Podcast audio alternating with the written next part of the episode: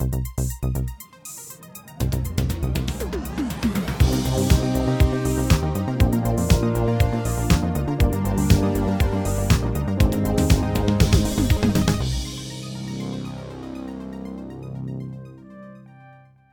Hallo und herzlich willkommen zu der Episode 176 vom Outcast. Heute machen wir kein Quiz, heute ähm, wir einfach miteinander schwätzen. Und zwar über ein paar Kinofilme und über Filme, die auf Netflix laufen und sowieso und überhaupt. Wir sind das dritte heute. Petra ist da. Hallo. Der Simon ist da. Hallo. Und ich bin da. Hallo. Hoi Nicola. Hoi. äh, ich würde sagen, wir kumpen gerade mit drin rein man gar nicht viel Vorlauf geben. Ich übergebe das erste Mal das Wort jetzt am Simon. Ich, äh, ich, ich äh, ja, jetzt muss ich plötzlich etwas sagen, so früh. Äh, wegen, wegen dem Film, den du noch gesehen hast. Wir haben ja ein paar Filme gesehen. Beziehungsweise, weißt du was, Simon? Ich sage schnell unseren lieben Zuhörerinnen und Zuhörern, was wir überhaupt besprechen. Äh, du hast Arada gesehen. Das ist so ein Doc-Film. Ja. Wo wo du gesehen hast, wo du nachher erzählst, wie du den gefunden hast. So einen Doc-Film. so einen Doc-Film. so einen ja. Den ich gesehen habe und wo im Kino läuft. Genau. Äh, ich habe Demon Slayer gesehen. Das ist also der Demon Slayer. Der, der, wie heißt jetzt, was ist der offizielle Titel? Demon Slayer, The Movie Mugen Train. Frag nicht. Äh, das ist ein, ein Anime, der gelaufen ist im Riffraff und glaube im Burbaki zu Luzern was ich gesehen habe, wo ich noch schnell wird darüber berichten dann haben wir alle drei den Netflix Zack Snyder Film Army of the Dead geschaut und wir haben alle den Disney Plus slash Kinofilm Cruella geschaut und wir haben alle den Kinofilm Freaky geschaut. Und am Schluss besprechen Simon und ich dann noch im Nicolas Ketchup Holy Motors. Genau. Jetzt wisst ihr, was auf euch zukommt und jetzt übergebe ich am Simon für Arada. Arada, verbannt in eine fremde Heimat, heißt der Film. Äh, ist ein Dokumentarfilm und ich bin jetzt gerade noch kurz auf Aufnahme spicken, wie die drei Protagonisten heißen. Das sind der Vedat, der Duran und der Mustafa. Und äh, das sind äh, drei Männer im so zwischen 30, also zwei sind irgendwie in die 30er und einer noch älter, irgendwie 60 oder so die haben äh, vor ein paar Jahren eine Straftat äh, begangen in der Schweiz und sind ausgewiesen worden und wohnen jetzt äh, zwangsweise wieder in ihrem Heimatland in der Türkei und äh, würden eigentlich alle gerne in die Schweiz zurück und versuchen da irgendwie ja, da etwas zu machen, äh, dass das wieder möglich wird. Und dann begleitet, das ist eben ein Doku-Film, wo der Jonas Schafter heißt der Regisseur, der hat die drei Männer begleitet und äh, bei, ihrem, bei ihrem Alltag, es ist, es ist auch noch speziell, die, die arbeiten dann so Homeoffice-mäßig, in einem Callcenter, geht sie, ja, grüezi, mein Name ist, und dann muss, muss er noch einen falschen Namen sagen, weil türkische Namen ist gar nicht gut bei den Leuten, dann muss irgendwie der Hans-Peter Bünzli, nein, ich weiß nicht mehr, wie aber ich dachte, okay, ja, hörst du, aber ja, und ähm, ja, es ist eigentlich, äh, ich will jetzt nicht allzu viel Wort darüber verlieren, weil es ist jetzt eher ein Nischenfilm. Ähm, es mal, da können wir ein bisschen länger diskutieren. Äh, ich ich habe es aber eigentlich noch einen, einen gemögigen Film gefunden. Er hat einfach wahnsinnig Glück mit seinen Protagonisten. Es sind drei, obwohl sie eigentlich äh, ehemalige Straftäter sind, sind es eigentlich drei äh, sympathische Männer, wo man wo irgendwie ein bisschen, wo, wo man auch mit ihnen äh, kann mitfühlen und auch so ein bisschen mit ihrer Situation, wie sie, sie da völlig isoliert sind. Also der eine ist äh, Familienvater und die Frau und, Schweiz, äh, und Frau und Kind sind in der Schweiz und gesehen, hat seine Tochter nur, also, nein, sein Sohn nur ein paar, paar, Jahr, ein paar Monate und dann der andere hat seine ganze Familie, also Schwester und Eltern und so, auch alles in der Schweiz und ja, ist halt dann halt ein bisschen isoliert dort und irgendwie stellt er sich die Frage, ja, was ist jetzt ihre Heimat? Es ist nicht in dem Sinne ein objektiver Film. Ich meine, da, müsstest, da könntest du noch diskutieren, ja, eben Ausschaffung und so, und dann müsstest du vielleicht auch noch andere zu Wort holen. Er, er, er, begleitet einfach die drei und das ist eigentlich, finde ich, noch ganz schön gemacht. Ja. Mhm. Den kann man im Kino schauen, aktuell. Genau. Gut. Was man nicht mehr kann im Kino schauen kann, ist der Film, den ich gesehen habe, Demon Slayer, The Movie, Mugen Train. Das ist ein Anime-Film, wo äh, wie sagen wir, für Aufsehen gesorgt hat, weil er im Jahr 2020 der erfolgreichste, also finanziell erfolgreichste Anime-Film all, von allen Zeiten geworden ist. Äh, in Japan sind ja die Kinos nie ganz so zugegangen, sie sind nie so in einen Lockdown wie bei uns. Sie haben auch immer viel weniger Ansteckungen gehabt als wir. Von dem her ist das, sind dort die Kinos, glaube so semi-normal offen gewesen und der ist dann dort angelaufen und hat aus irgendeinem Grund alle aus den Socken gehauen. Und es ist nicht ein Film, wo man einfach so kann schauen kann. Also man kann den natürlich einfach so schauen, wenn man das will. Es macht einfach wenig Sinn, weil es ist ein, quasi ein Sequel-Film zu der Serie. Die Serie ist äh, Demon Slayer, die, geht, die hat 26 Folgen. Und ich habe die noch schnell übers Wochenende müssen reinhauen, dass ich den Film am Montag kann schauen kann, dass ich den verstehe. Und ich bin dann tatsächlich, am 1 hat der Film angefangen und am 12 bin ich fertig geworden mit der Serie. Ähm, und ja, nachher habe ich dann gerade direkt können mit dem Film anschließen und das ist auch wie so ein, ein Film, der eigentlich zwischen zwei Staffeln von dieser Serie stattfindet. schlussendlich ist es eine zweistündige Folge, die man aber im Kino gezeigt hat. Und in dieser Serie geht es um den, heißt der Tanjiro, glaube ich, das ist ein Demon Slayer, also es, er tut Dämonen umhauen und sein Ziel ist eigentlich den ganz böse von diesen Dämonenchefen quasi umbringen, weil der mit seiner Familie etwas gemacht hat. Und er hat noch zwei Kollegen dabei, wo er, äh, wo er auf die Jagd geht und er kommt dann auch noch äh, also eine Gruppe an, wo, von, von zwölf Leuten, die in dem Sinn die besten von diesen Demon Slayers sind. Und mit einem von denen verbringen sie dann Zeit in dem Zug und schlussendlich ist dann einfach so eine lange Folge. Ähm, der Film sieht aus wie die Serie. Ich finde, die Serie sieht eigentlich recht cool aus. Es spielt so ein bisschen im alten Tokio oder beziehungsweise im alten Japan allgemein. Es sieht recht schick aus. Es hat so ein bisschen nervige Nebenfiguren, finde ich. Da sind die zwei Kollegen. Der eine ist einfach immer am Umweinen und ist einfach horny all the time. Und der andere ist einfach einer, der immer nur reinschlägt und rumschreit und so. Also vom Humor her ein bisschen schwierig, finde ich, aber ich finde die Action-Szenen sind recht cool. Es ist erstaunlich brutal für ein Shonen-Anime. Also Shonen sind die, die eigentlich an junge Männer oder Buben eigentlich äh, abzielen als Zielgruppen und da werden die Leute zerfleischt und so. Ich weiß nicht, wenn man sich erinnert an den ersten Resident Evil Film, dort hat es so einen, einen Lasertunnel und sie machen quasi so etwas da, aber mit Spinnenfäden in der Serie. Und beim, beim Film geht es auch so ein bisschen in die Richtung. Und es ist, ich habe jetzt den Film nicht umwerfend geil gefunden. Er ist cool gewesen. Ich finde es cool, dass das Riffraff äh, oder beziehungsweise Neugas-Kinos so Zeug zeigen. Darum habe ich gefunden, das muss ich jetzt schauen, um das zu unterstützen. Es hat aber auch eine entsprechende Crowd angezogen, was ich lustig finde. Man kann sich etwa vorstellen, wenn ein Anime läuft, dann geht auch die Anime-Zielgruppe das schauen. Und da hat es bei uns im Saal dann auch tatsächlich so zwei, drei so, was sind die gewesen, so 16, 17, 18-jährige Mädchen gehabt, die ab jedem Joke sich kaputt gelacht haben und am Schluss gibt es noch einen heldenhaften Tod und dann haben die angefangen zu schluchzen dort auf der Seite und was dann mal schnell still war, hörst du einfach so ein Wimmel so ein bisschen so, wieso? Und ich habe das wahnsinnig herrlich gefunden.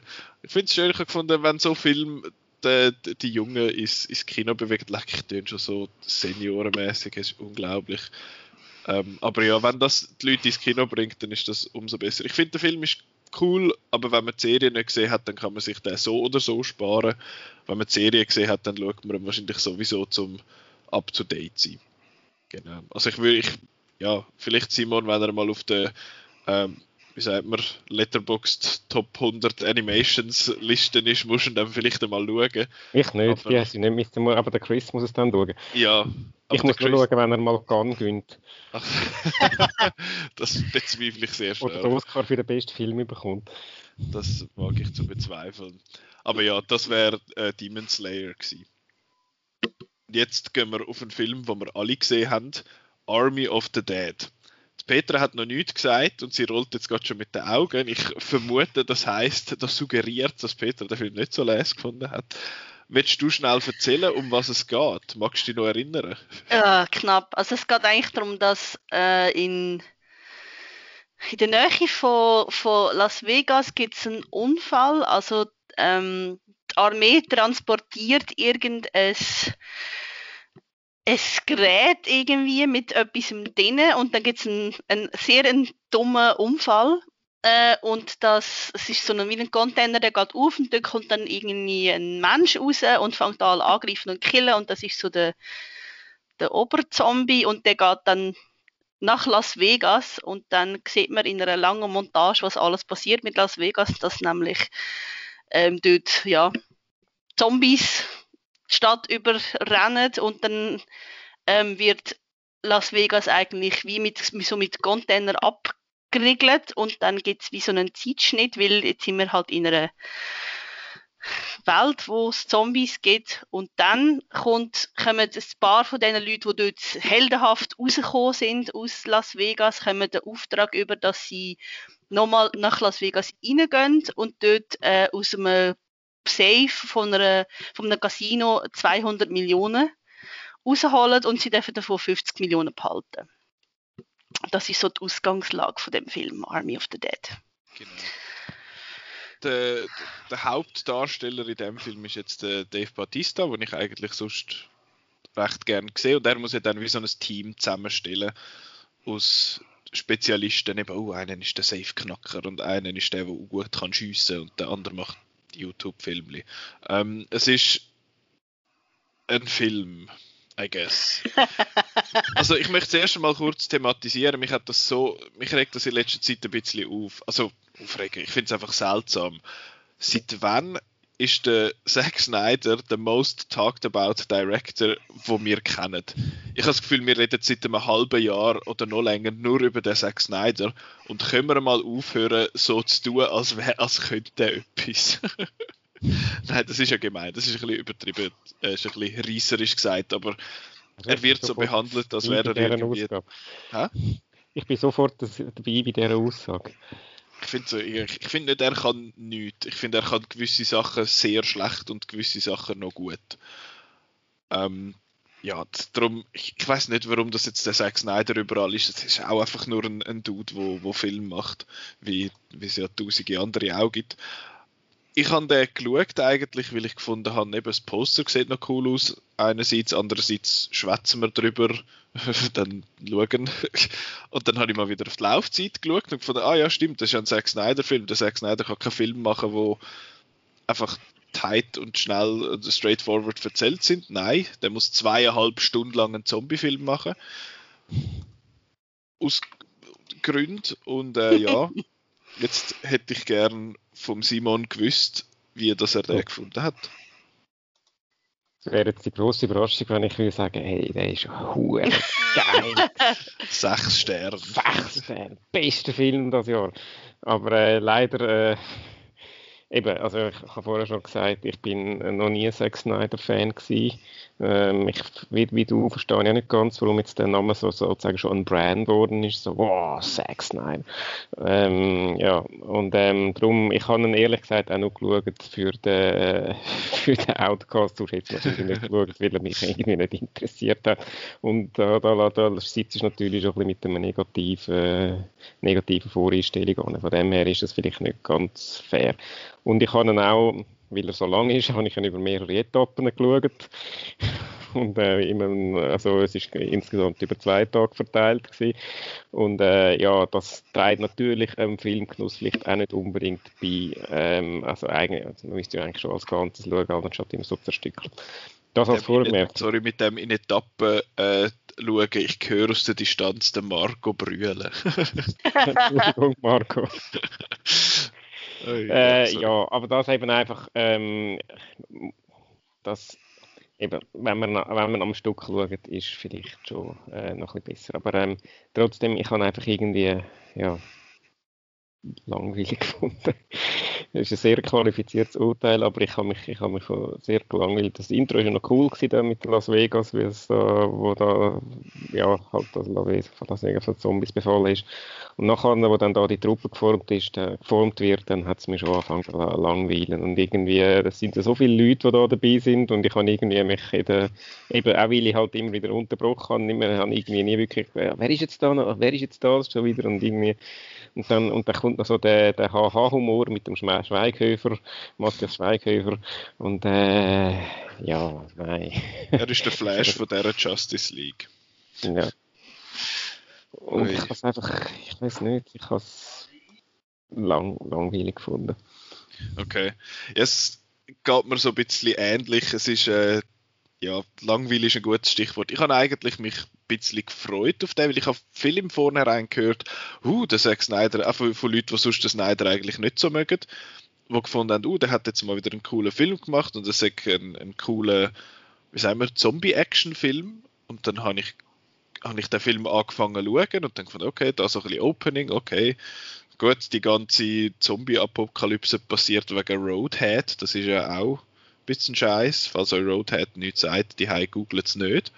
Ähm, oder mit dem, mit dem, äh, mit dem, wie sagen wir, Safe for Work Filter on wahrscheinlich. Und nachher ich das, bin ich so dabei gewesen, okay, cool, und dann finde ich, ja, okay, jetzt kommt dann Dave Batista, und nachher habe ich etwa anderthalb Stunden müssen warten, bis mal wieder Action gekommen ist. Das hat mich irgendwie ein bisschen genervt für einen Film, wo ich mich gefreut habe auf, auf Zombie-Action. Gegen den Schluss ist das ja dann schon noch gekommen, aber ja. Und Simon, du hast die, die ganze Opening-Sache da erwähnt. Das ist tatsächlich cool, aber mir als äh, Typografie-Fan hat die Typo so weh tun. Das Pink ist nicht einmal das Problem, sondern dass der Vorname linksbündig ist und der Nachname rechtsbündig. Das sieht einfach scheiße aus. Die Person heißt dann einfach Snyder Snyder und Zack Deborah. Und nicht Zack Snyder und Deborah Snyder. Das ist einfach scheiße. Machen so Sachen bitte nicht. Das ist grusig und man kann es nicht lesen und das ist grusig. Scheiße. Wir kommen sowieso zu dir, wenn wir irgendein Problem haben mit der Typografie. Das ist gut. Also ich lüte dem Zack Snyder an und sage, hey, who you gonna call? ja, aber das ist so ein bisschen das gewesen, wo ich auch ein bisschen Schwierigkeiten hatte eben damit. Ich, ich habe gefunden, für einen Actionfilm hat er zu wenig Action. Für, wie sagen wir, ein Drama in dem Sinn sind die Figuren einfach zu platt. Und für einen Heist-Thriller-Film ist er schlicht und ergreifend zu langweilig. Und ja, er, er, interessiert sich ja auch genau für eine Figur. Er interessiert sich, also ja, für, für den Dave Batista seine Figur, da hat er ein bisschen, gibt es ein bisschen Backstory und dann noch seinen Konflikt mit seiner Tochter und so. Aber das, das hat mich jetzt auch nicht irgendwie mitgerissen oder so. Und vor allem, ich bin, ich weiß ja nicht, ich mag ja den Dave Batista sonst eigentlich, aber ich weiß nicht, in dem Film sieht er aus, oder sieht sein Kopf aus wie ein, ein haariger Daumen, der zu lange im Wasser war. Nein, der hat doch so, so eine Schrum so, so schrumpelige, so schrumpelige Kopfhaut und so. Das hat irgendwie ein bisschen seltsam ausgesehen. Aber das ist einfach, das ist einfach er. Das ist mir einfach so aufgefallen. Aber wir haben jetzt von der Petra noch nichts gehört. Du hast am Anfang die Augen verdreht. Ja. Und jetzt also, 50 ist. ja, also ich habe mich auf den Film eigentlich recht gefreut, weil ähm, ich bin, glaube ich, eine von der wenigen Menschen auf der Welt, die noch gerne Zombies hat. Ähm, und also ich meine, Dawn of the Dead vom Zack Snyder ist ja wirklich cool gewesen. Und ich habe ich hab auch gefunden, so, also der Trailer hat einfach recht viel versprochen, weil Zombies und Heist-Movie ist schon mal cool. Und ich habe dann, ich, also ich glaube, ich bin einfach mit völlig falscher Erwartung an den Film angegangen, was eigentlich dumm ist, weil wir wissen ja genau, dass Zack Snyder hat null Humor.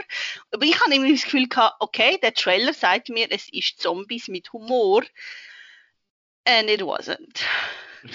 Also mich, mich hat es schon mal gestört, also der Anfang, ich glaube der Anfang, also es ist, es ist, es, es hat eben immer wieder so Szenen mit dem Film, finde ich, was so, so typische dumme Leute in Horrorfilm-Moment. Und der Film fängt schon so an.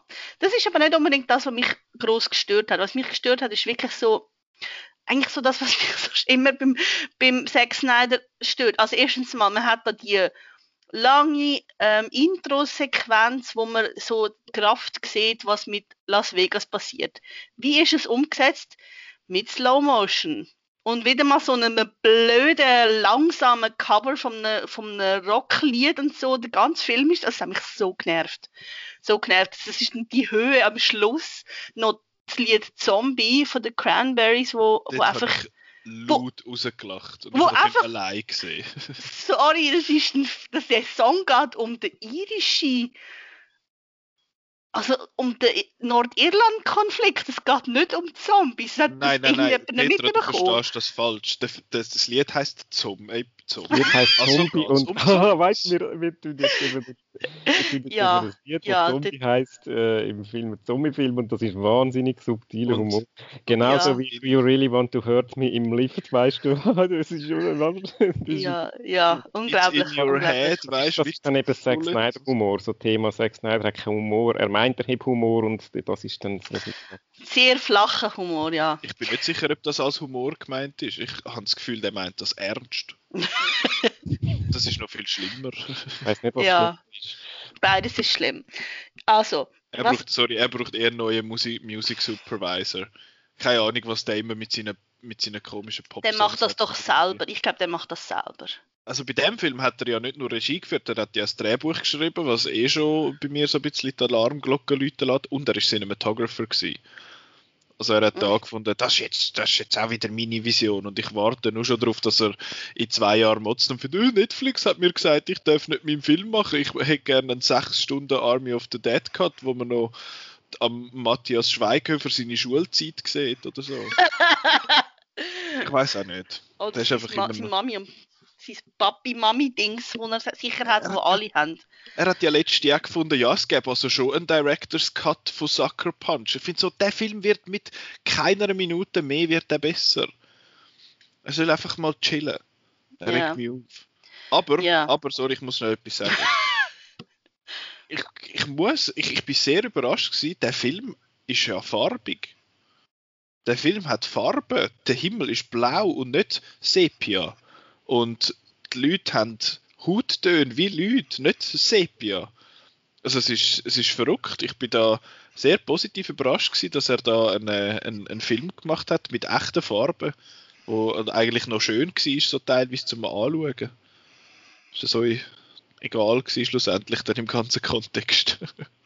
Also ich habe ihn, ich habe ihn visuell nicht mehr so gut in, in Erinnerung, aber es ist nicht auch so ein Film, wo, wo so Scale sehr aufdreht, so, weil es ist halt Wüste, uh. Ich habe es jetzt im Fall nicht so schlimm gefunden. Es ist nicht einfach, der Weißpunkt ist jetzt auf Gel gesetzt worden. Ich glaube, das hat man da jetzt nicht so extrem gemacht. Also, zumindest ist mir jetzt nicht so aufgefallen. Nicht so schlimm. Natürlich, ja, es ist schon eine warme Farbpalette, aber ich habe nicht das Gefühl, wie wenn du jetzt irgend in einem, was weiß ich, Michael Bay-Film unterwegs bist oder so. Ja. Genau. Ich bin noch nicht fertig mit den Sachen, die mir nicht gefallen. Ja. Also ich muss sagen, ich habe jetzt den Dave Bautista gar nicht so schlecht in dem Film gefunden. Ich finde, er hat eigentlich, ich finde jetzt von der Figur ist er schon einer von denen gewesen, wo, wo einen am meisten interessiert haben. Aber es liegt auch ein bisschen daran, dass die anderen so wenig geboten haben. Mhm. Und ähm, ja, was ist, mich haben eben auch wirklich so, so also ich glaube, ich, weiß nicht, ob ich den Film überhaupt fertig geschaut hätte, wenn ich gewusst hätte, dass er 150 Minuten geht. ich habe ich hab einfach geschaut, ich so, ja, Zombies und so, und dann so, ah, ja. Also ich finde, der Film hat auch extrem viel Handlungslücken. Also, also ich will jetzt nicht ins Detail gehen, aber es hat immer wieder so Momente, wo, wo, wo, wo du das Gefühl hast, so, wieso ist jetzt der da? Wo, wie sind sie jetzt da hingekommen? Also wieso es ist so, sind schlecht geschnitten, die Szenen amis? Und, und so, wieso ist jetzt die in dem Casino und in dem? Was soll das? Und ja, also, also mich, mich nervt es eben auch, das ist jetzt so, so etwas Zombie-typisches, was mich nervt, das ist, wenn die Leute halbe, nur halbe angelegt in einen Zombie ähm, Gegend gehen. So, legt doch irgendeinen Schutz an, müsst ihr mit bauchfreiem T-Shirt da reinlatschen? Wieso?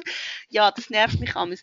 Aber was, was ich aber auch finde, es ist wirklich, also das ist schon gesagt worden, ich finde, als Heist-Movie funktioniert er überhaupt nicht, weil die guten Heist-Movies sind ja die, wo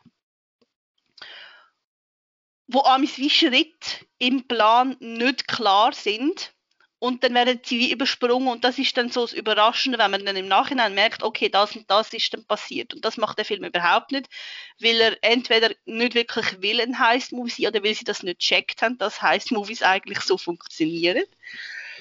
Und was mich eben auch sehr fest gestört hat, ist, dass ähm, es hat ja die eine Figur vom, vom Pilot, die ist äh, der Pilot ist gespielt von der Tig Notaro und ursprünglich hätte das ein, jemand anders sollen sein, wo dann rausgeschnitten worden ist wegen irgendwas MeToo-mäßigem, also irgendwie Abuse und so. Und dann haben sie gefunden, den wollen wir nicht mehr. Und dann haben sie Tig Notaro genommen und das nachgedreht. Und ich finde Tig Notaro eigentlich mega cool. Aber das Problem ist, es ist so offensichtlich, dass sie keine einzige Sekunde mit den anderen Leuten geredet hat. Weil es ist einfach, entweder ist sie alleine, oder wenn, wenn man sie mit anderen Figuren sieht, dann ist einfach, sind die anderen Figuren völlig verschwommen. Und ich dachte, hey, sind, haben die das Gefühl, wir sind dumm? Haben das Gefühl, wir sehen das nicht? Das, das nervt einfach.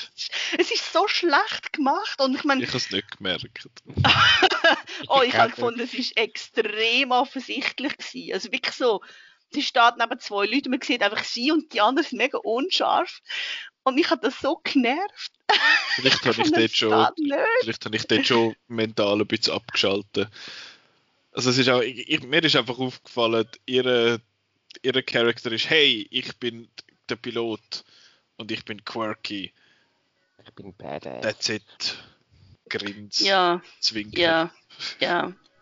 Aber ja, jetzt wo du sagst, find, stimmt schon, dass sie immer sehr isoliert war in, in ihren Szenen, aber das ist jetzt für mich nicht das grösste Problem im Ganzen. Und also ich möchte jetzt da nicht, nicht in, in Spoiler-Territorium gehen, aber ich finde, es ist dann auch, der Film hat, gibt einem so das Gefühl, es ist, es ist im Film eigentlich egal, ob man am Schluss weiß, wer überlebt oder nicht. Das sind so, gewisse Sachen sind völlig unklar und es ist wie so, das ist egal. Das hat mich extrem gestört. Und ich finde, was ich eben auch, das ist wieder so ein, so ein Zack Snyder-Dings, dass, dass er nicht kann einen Film machen kann, der klar ist, sondern er muss dann immer im Nachhinein noch in Interviews Sachen erklären.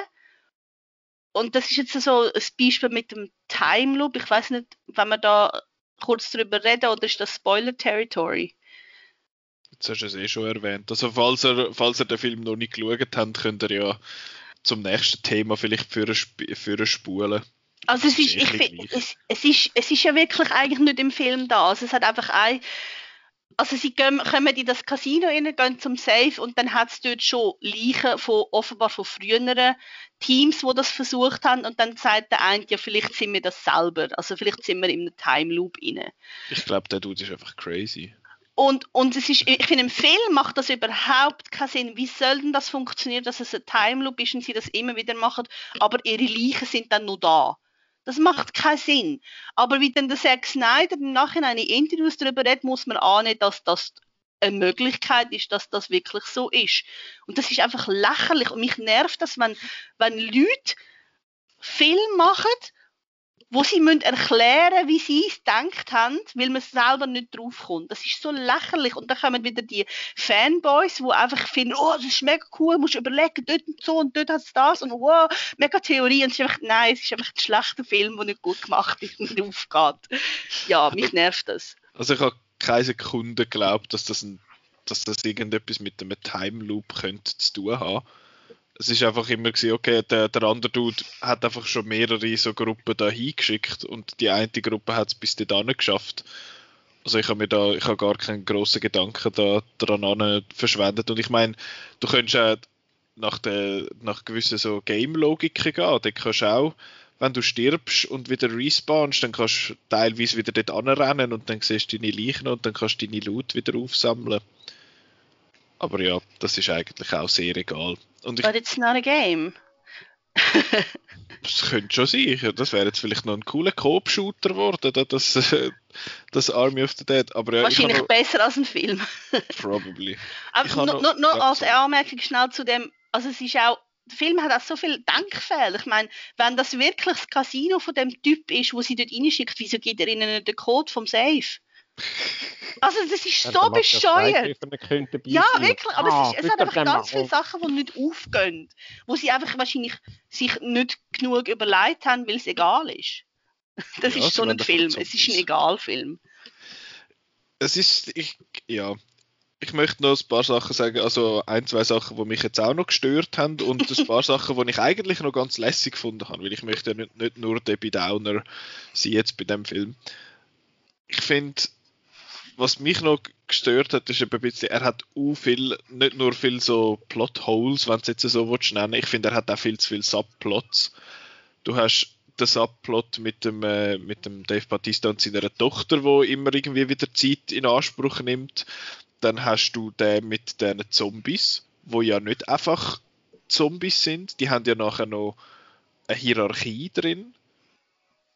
Und die sind wie quasi noch so halbe intelligent und dort wird noch irgendwie Zeit äh, geben. Und ja, ich weiß, okay, der Film heißt Army of the Dead, dass du dann quasi wie so einen Army General und so wahrscheinlich innerhalb von diesen Hierarchien und so hast, aber es ist für den ganzen Film dermaßen unnötig.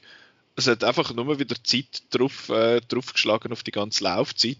Und was auch noch ist, es hat noch so einen, so einen Charakter, wo quasi von dem äh, wie heißt vom Auftraggeber quasi mitgegeben wird und der hat auch noch seine eigene Agenda, wo, wo, ich, wo er das gesagt hat, ich, bin ich im Dreifachsalto hinter vom Sofa Kate, weil ich fand, das ist nicht euer Ernst. Also, ja, ich nehme jetzt das mit und dann können wir nachher eine Armee aus dem machen und dann kann ich das verkaufen und dann kann der nachher eine eigene Zombie-Armee bauen und ich finde so, ja, oder... Army of the Dead? Der Film heißt ja, von mir aus, aber das ist. Nein, es ist, ich das so, ich finde das so blöd. Mich hat das auch schon im ersten Jurassic World so genervt, wo da der Vincent D'Onofrio noch kam und gefunden, ja, ich nehme jetzt die Raptors mit und nachher können wir eine Raptor Army machen, quack, quack, quack. Boah, es muss immer so, so ein Arschloch haben, wo alles es kaputt macht. So eine, es muss immer so einen Armee-Subplot noch irgendwie haben, wo man das kann äh, missbrauchen, die ganze Macht. Ich finde so, ja, I get it, Amerika, okay, very funny. Und es hat halt auch wieder, ich habe gefunden, eben rein von den Farben und so ist es sehr unsnyder, aber es ist wieder sehr Snyder im Sinn von, dass er alle seine Figuren teilweise, es, es hat doch einen so einen Slow-Mo rundum Shot, wo er all seine Leute so in dem Slow-Mo-Heroism irgendwie darstellt. Die Sepp ist zwar nur so in einer, wie sagt man diese Szene, wo jemand etwas erzählt und man sieht, was die Person erzählt, hat das einen Namen? Nein. Äh, das auf jeden Fall. Und es hat so viel so, so Slow-Mo, Overdramatic Heroism-Scheiß. Und es hat vor allem auch wieder genau das, was er in all seinen Filmen bringt. Und zwar in allen. Das ist ja seine grösste Sorge, offenbar, dass man seine, seine Identität und seinen freien Willen verliert. Und das baut er in jedem Film, in jedem. Und das ist da auch wieder der Fall, dass, er, dass sie quasi jemanden opfern und die Person wird dann nachher quasi dreht. Also der wird dann nachher zombified und oh nein, er verliert seinen freien Willen und so und ich, ich kann es langsam nicht mehr sehen, der soll es mal chillen.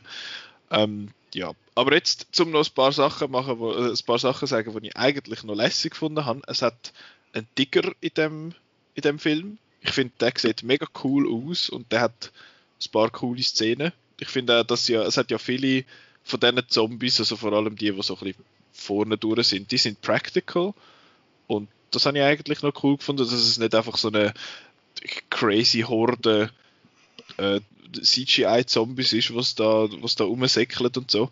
Und es hat bei dem Safe, hat sie so, das ist jetzt vielleicht ein kleiner Spoiler, hat sie so Indiana Jones-esque Fallen. Und ich habe das mega lustig gefunden, weil das ist einfach wirklich wie in einem Indiana Jones-Film mit so, oder einfach so einem Abenteuerfilm, wo so komische Darts aus der Wand rausfliegen und so scheiße. Sorry, das macht niemand bei einem Safe, aber es ist, wir machen es jetzt da, weil es einfach nur lustig ist. Und ja, eben am Schluss, so in der letzten, was weiß ich, dreiviertel Stunde, halbe Stunde, hat es schon noch ein bisschen, äh, wie sagen wir so, Zombie-Ballereien und ein bisschen explosierende Grinder und so. Und das ist, ist wenigstens einfach noch ein bisschen unterhaltsam gewesen für mich, aber sonst, ja, ich weiß auch nicht. Ich wünschte einfach, dass Zack Snyder würde mal einfach einen straighten, normalen 90 Minuten machen. Ich habe das Gefühl, wenn der Film eine Stunde kürzer wäre, wäre der tiptop gewesen. Das kann sein. Mir ist noch etwas eingefallen, was mich genervt hat, und zwar... Noch mehr? ja, ja, aber nachher kommt noch etwas, was vielleicht nicht so schlecht ist. Ähm, ich finde, die Frauen in dem Film kommen extrem schlecht weg. Also es ist so, das sind so, oh, ich bin mega stark und kann kämpfen und dann ist es so, einfach so, wie sie, sie werden wie weggerührt am Schluss als Figuren. Also gerade sind ein bisschen alle Figuren, die einfach weggerührt. Ja, aber ich, ich meine, das ist, das, ist jetzt, das ist jetzt ein Spoiler. Ähm, dort, wo, wo sie das Safe aufgemacht haben und das Geld wegbringen, dort sagt dann die, die andere, also wie heißt sie, Pasvega, die, die sagt dann so, ja, wir hätten etwas können sein, weißt du, im Sinne von, ich liebe dich und dann geht's also ich liebe dich und ich habe das alles nur gemacht wegen dir. Also es ist schon mal so, okay, ich bin eigentlich kein Kämpferin, Abenteurerin, sondern ich bin nur als Love Interest da und dann geht es ein, eine Minute und sie ist tot. Und ich so, Das habe ich auch gedacht. Das ist mir, das ist mir auch sehr schräg reingekommen. Das ist also so die, die komisch. Das kommt... Szene, denkst du, gut, okay, ja. Und dann nachher, okay, tschüss. Es kommt aus dem Nichts und dann ist sie einfach tot. Und es ist einfach immer wieder so Sachen, so dass die Frau einfach so, ja, jetzt wird sie gekillt. Und, und ich meine, klar ist das, sterben dann die Männer, aber es ist bei der Mann, Frau finde ich es wirklich so, es ist so, oh, oh, okay, das, ja, nein, so geht es nicht.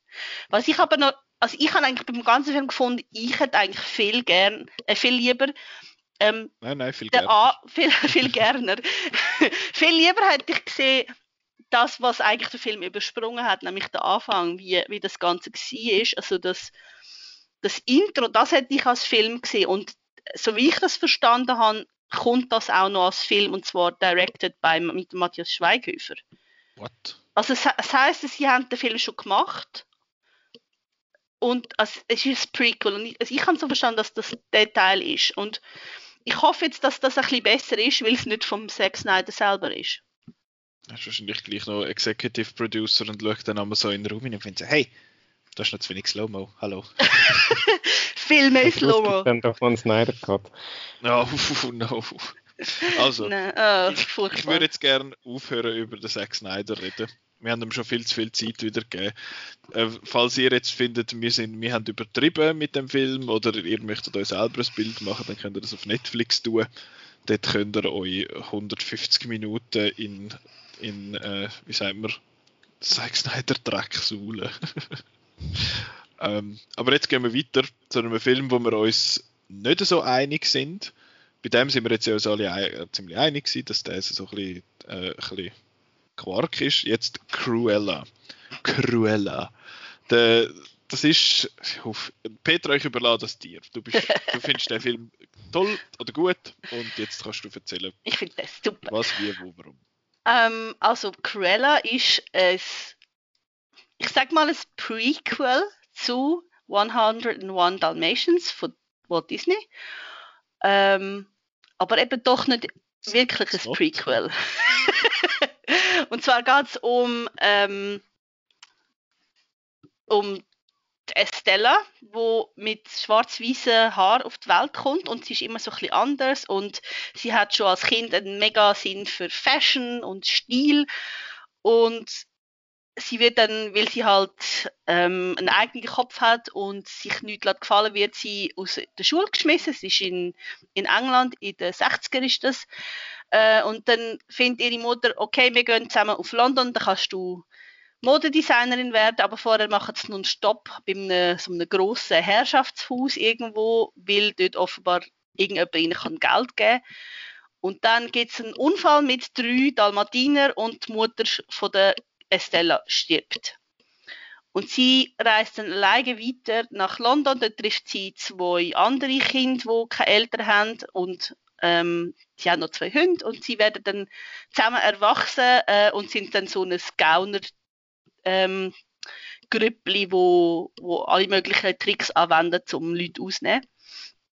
Und sie kann dann, weil sie halt immer hat Mode machen, kann sie dann bei der Baroness in der ähm, Modebranche eigentlich wie einsteigen und ähm, sie erfahrt dann, dass die Baroness etwas zu tun hat mit ihrer Mutter, weil sie hat das gleiche, ähm, also sie hat die Kette an, die von ihrer Mutter, ihrer Mutter gehört hat, so ein so einen Edelstein am Kettchen und so und dann beschließt sie, dass sie die Kette klaut. Einfach mal so das als Inhalt. Gut. Ja. Und ich muss sagen, ich habe den Film ich finde, das ist immer so ein Film, wo es geheißen ja, Cruella mit Emma Stone, das ist immer so ein Film, wo ich fand, den machen es eh nicht. Es ist so, so abgefahren. So, ich denke, wieso sollte man über diese Figur einen Film machen, ein Prequel, das ist doch nicht spannend. Und dann noch Emma Stone, das gibt es doch nicht. Und sie haben es dann gemacht und ich bin ich habe im Nachhinein gemerkt, ich habe nie den Trailer geschaut, was gut ist, weil der Trailer verratet eigentlich mega viel. Ich bin in den Film oder Pressvisionierung und ich bin so begeistert rausgekommen. ich hätte es nicht gedacht, ich finde den Film wirklich gut. Das ist jetzt wirklich ein cooler Film, der einfach viel zusammenmischt. Also es ist ein, halt so ein Disney-Film, aber es ist eben auch so ein also ein Heist-Film, es geht eigentlich um einen Heist da, es, es geht um die Modewelt, also es ist auch die Drehbuchautorin von The Devil Wears Prada, hat am Drehbuch mitgeschafft und zum Teil hat es dann auch so ja, so Elemente, wo man könnte denken, es ist so ein bisschen wie ein Batman-Bösewicht und dann hat es auch noch kleine Elemente von James Bond und ich habe gefunden, hey, das ist einfach so toll. Ich finde, das ist so die Überraschung vom Filmjahr für mich. du sagst jetzt Emma Stone und so, ich, ich habe gerade das Poster vor mir und können wir bitte von, wegen Typografie mal wieder, auf dem Poster heißt sie Emma Stone, Entschuldigung. Es soll zwar das Anarchiezeichen sein mit dem A, aber dort steht Emma Stone, change my mind. Es ist einfach ein bisschen, ah, ist auch wieder ein bisschen grusig, aber es ist natürlich Kunst. Ähm, Mal schauen. Jetzt, Simon, wie hast du den Cruella gefunden? Ähm, ja, gut. Aber jetzt begeistert bin ich nicht gewesen. Ähm, ich bin ja äh, ein völliger Noob von dem ganzen 101 Dalmatiner Cinematic Universe. Weil ich kann, äh, ich habe, Cruella gesehen habe, keinen einzigen von den, all diesen Dalmatiner Filmen und Serien und was auch immer das noch gibt, gesehen. Dann im Nachhinein haben wir noch schnell das Original von 1961 äh, gegeben. Der geht ja nur ein bisschen mehr als eine Stunde. Und ähm, ja, ich bin so generell, ich habe mit so Prequels, das, haben wir, das ist ja das Thema, das wir vielleicht dann auch nochmal besprechen, aber ich habe noch immer so ein bisschen Mühe, wenn dann in Prequels dann versucht, irgendwie wird da irgendeinen Zusammenhang herzustellen und eine Antwort geben Fragen, die niemand interessiert. Und ähm, darum habe ich dann eigentlich, nach, nachdem ich den Originalfilm gesehen habe, habe ich, den, habe ich Cruella noch ein bisschen schlechter gefunden, weil ich dachte, hey, er muss jetzt unbedingt sein, dass da die beiden Crooks äh, jetzt da noch, dass da eine Kindheitsstory draus macht und, und so. Naja, aber okay. Ähm, ich, äh, er ist, ich habe ihn unterhaltsam gefunden ähm, und ich bin einfach ein, ein großer Fan von der Emma Stone und von Emma. der Emma, Emma Thompson. Emma. Ja, hat natürlich gleich Vornamen, ist mir nicht zugefallen. Beide Emmas. Ich find, ich Stone beide, und Thompson. Ich finde beide, sowohl in dem Film als auch generell, äh, großartige Schauspielerinnen und sie, sie be bekriegen sich so richtig äh, lustvoll und das macht wahnsinnig Spaß zum Zuschauen und das habe ich, das habe ich, habe ich wirklich den Blausch gehabt. Also das, das, das habe ich großartig gefunden. Auch sonst, so wie das Ganze inszeniert war, mit der äh, Musik, es hat immer so, äh, ich habe das Gefühl, es ist so ein bisschen Revue von, äh, von irgendwelchen coolen Musikstücken aus den 70er oder 80er, nein, nicht 80er, einfach, und äh, zum Teil werden die einfach irgendwie ein bisschen randommäßig zwar, aber doch werden die einfach abgespielt, aber es passt irgendwie. Und, äh, und, und es hat recht Spaß gemacht zum Schauen.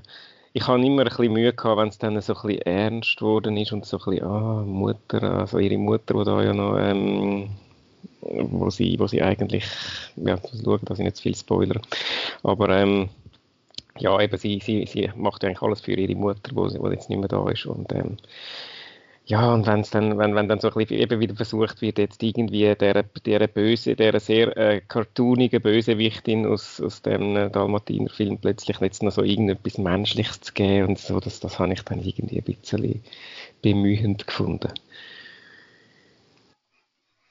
Aber eben, ich finde Emma Stone großartig und Emma Thompson sowieso. Gut. Ich finde, hm, wie sage ich jetzt das am besten? Ich habe mich, glaube schon lange nicht mehr dermaßen genervt über einen Film, den ich eigentlich gar nicht so schlecht gefunden habe.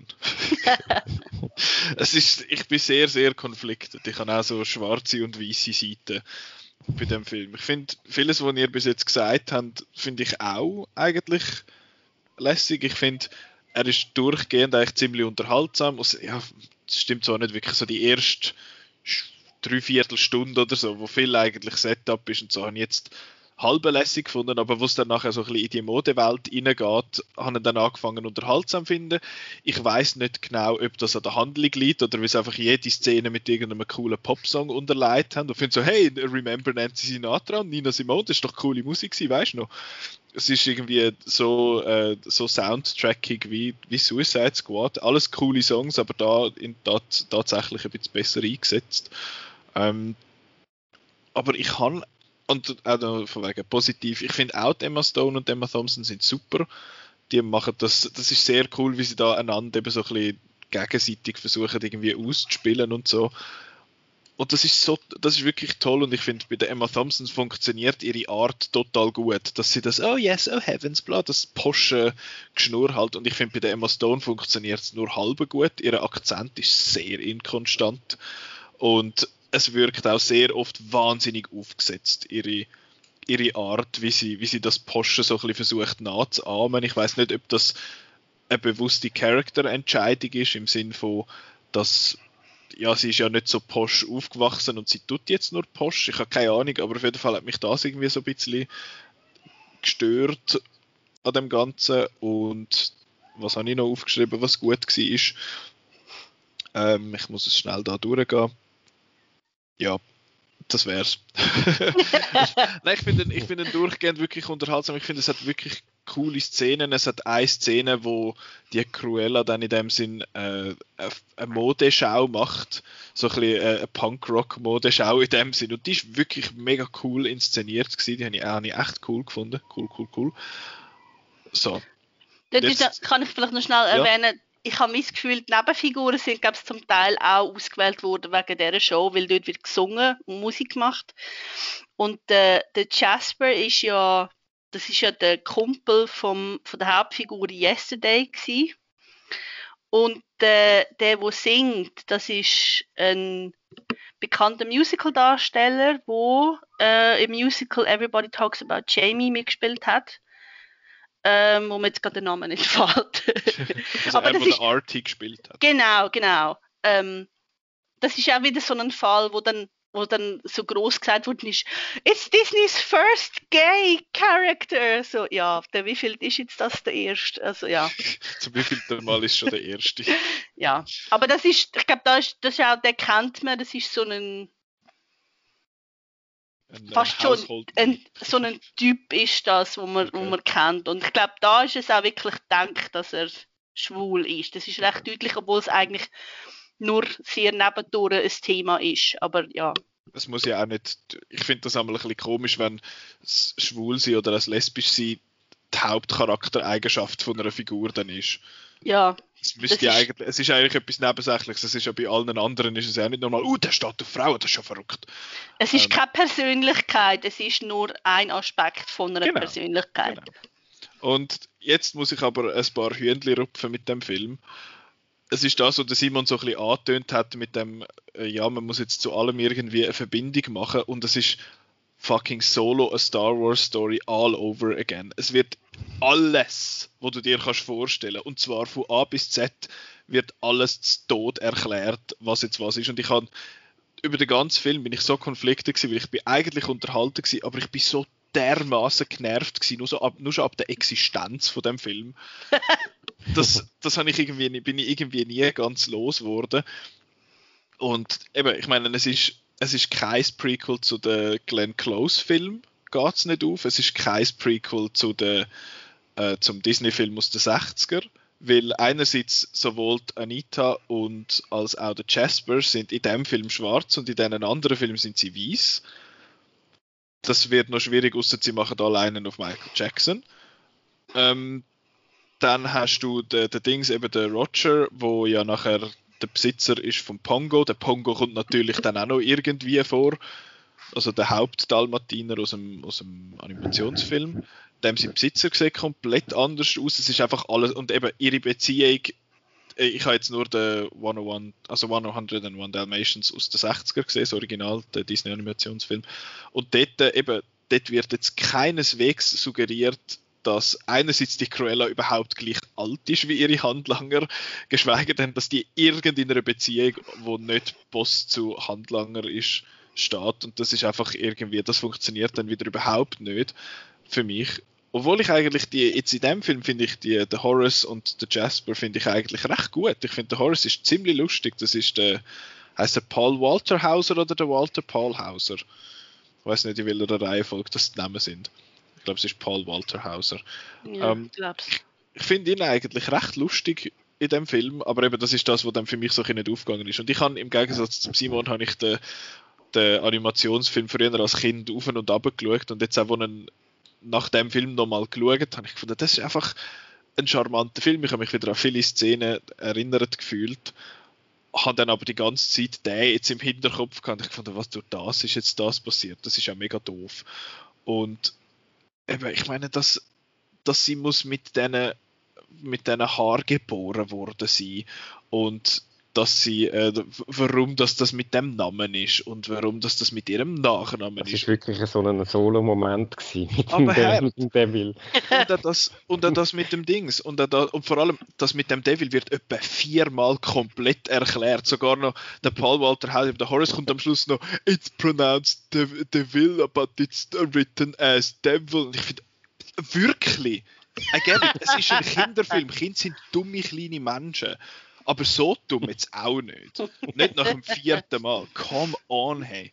Und ich habe oftmals nachher am Schluss einfach nur noch müssen lachen wegen, wegen dem, weil es einfach so, so doof war. Und eben, weil es ein Prequel ist, wirkt und auch sonst an, an, allgemein von der Struktur, es wirkt alles unheimlich konstruiert.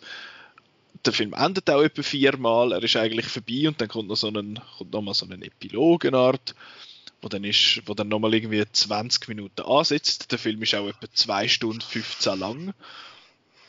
Und ja, und das ist auch, ich finde es auch lustig, eben, es ist so der mega Fashion Designer und sie haben alle coole Kleider an und ich meine, ich habe null Interesse an dieser Fashion-Szene. Ich finde das, sage ich mal, doof. und ich finde es einfach lustig, wenn du den Animationsfilm schaust und sie hat den ganzen Animationsfilm genau das gleiche an. Und ja, also die Verbindung zu diesen Dalmatiner funktioniert für mich nur so halb.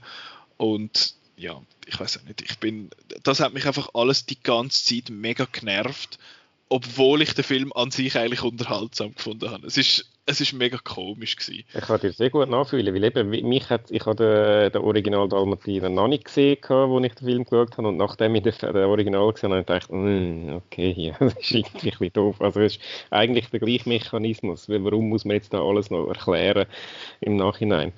Es ist wirklich, und vor allem, was etwas vom Wichtigsten an dem Film, die Cruella ist kein fucking Bösewicht in dem Film.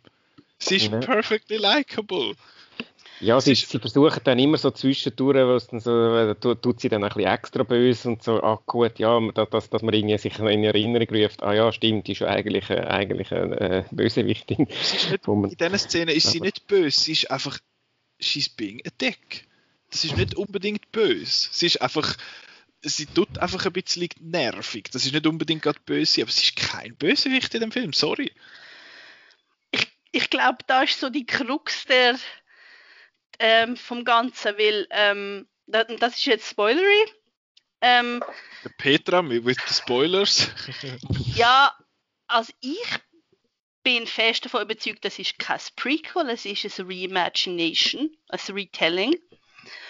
Ähm, es ist, der Film ist mehr Maleficent als Solo. Das, ja, ja, weil der, also das, was wir im Film sehen, führt niemals dazu, dass sie dann Dalmatiner würde als, als Mantel brauchen. Mhm. Also das, der Film führt nicht in den Trickfilm und er führt auch nicht direkt in den Glenn Close Film. Es ist etwas Eigenes.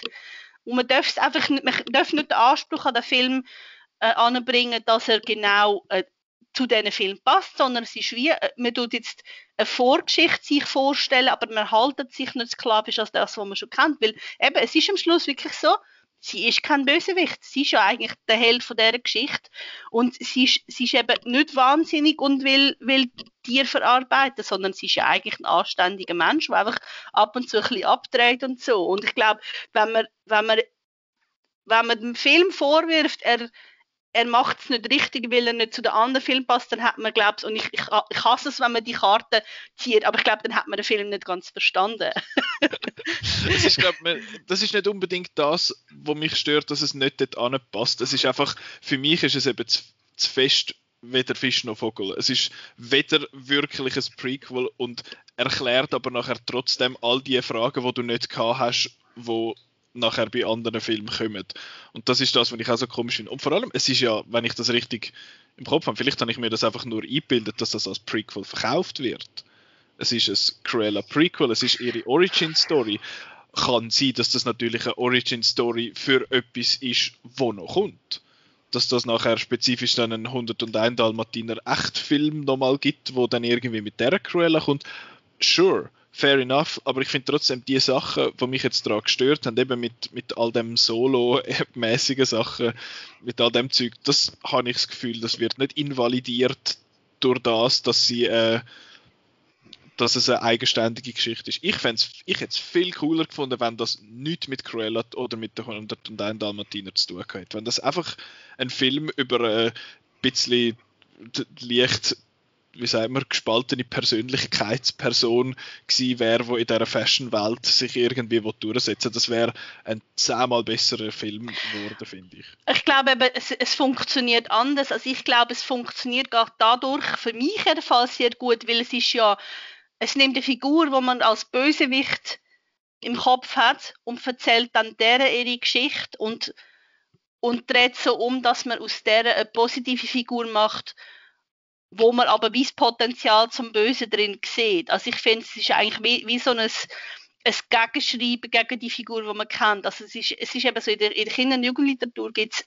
seit einigen Jahren so die Tendenz, dass man zum Beispiel Merlin neu erzählt und dann halt so die, die Elemente, die man kennt, so reinstreut, aber etwas völlig Eigenes macht. Und ich sehe einfach da genau das auch in dem Film, dass man, dass man, ich meine, wenn man jetzt den Film wie ich, also die alten Filme nicht so fest im Kopf hat, dann funktioniert das mega gut. Wenn man sie halt sehr gut kennt, dann merkt man vielleicht noch viel mehr, wo da überall Sachen aufgenommen worden sind. Vielleicht stört es dann auch. Aber ich, ich habe das Gefühl, es ist, es ist so ein, ich, ich habe es eigentlich als relativ innovatives äh, Umgehen mit diesen Sachen gefunden. Also ich habe jetzt lieber so etwas, wo, wo wie dieser Figur auch eine eigene Stimme gibt und wie Geschichte erzählt, wo, wo man auch will sehen, weil es eine sympathische Figur ist, als dass man wie beim Lion King einfach das Gleiche nochmal erzählt. Das ist langweilig.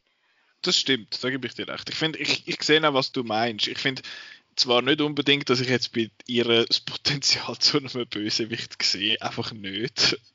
Ich, sie ist viel, sie äh, eben auch vor allem mit, es hat gegen den Schluss noch so eine Szene, wo sie mit dem Jasper dann nochmal schwätzt und ich finde, okay, du bist einfach, du bist, du bist nicht böse. You're perfectly okay. Und ich, ich verstehe das, was du sagst. Es ist einfach eben, ich habe wahrscheinlich einfach den Originalfilm als Kind zu viel gesehen, dass ich jetzt einfach all das Zeug könnte ausblenden Und eben, ich, ich rede jetzt so daher, als fände ich den Film uh, mega schlecht und als hätte ich wollen sterben, wenn ich den Film geschaut habe. Das stimmt nicht. Ich, es kommt sehr so über, ich weiß es. Aber ich, ich habe ihn eben, wie gesagt, einen unterhaltsamen, gut gespielten Film gefunden, der auch noch cool ausgesehen hat und viel coole Sachen gehabt hat, viel gute Ideen, auch mit diesen mit Heist-Sachen in dem Sinn. Dort hat es viele gute Ideen drin gehabt.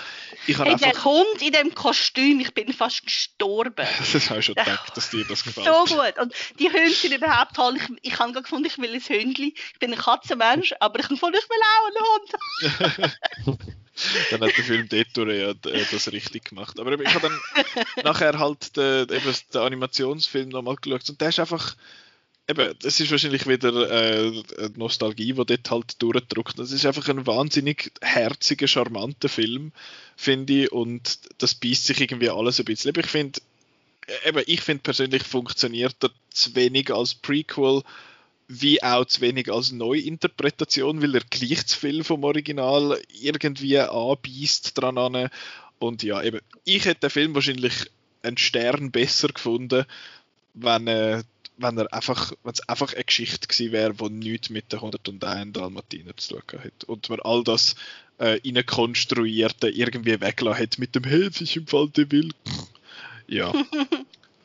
Dann hätte ich den Film wahrscheinlich recht viel besser gefunden. Aber wenn ihr jetzt die wahrscheinlich das vielleicht ein bisschen besser könnt ausblenden als ich, außer dass ich euch jetzt 20 Minuten das in, ins Ohr blärt habe, dass das mega schlimm ist, ähm, dann werdet ihr vielleicht mehr können von dem Film mitnehmen als ich. Aber ich, wie gesagt, nicht. Ich bin schlussendlich doch positiv überrascht gewesen, weil ich eigentlich wie du, Peter, gedacht, der Film macht es eh nicht und das wird eh scheiße und was soll das? Und jetzt ist der Film eigentlich ganz gut geworden und doch recht, äh, recht frisch in, in vielen Sachen.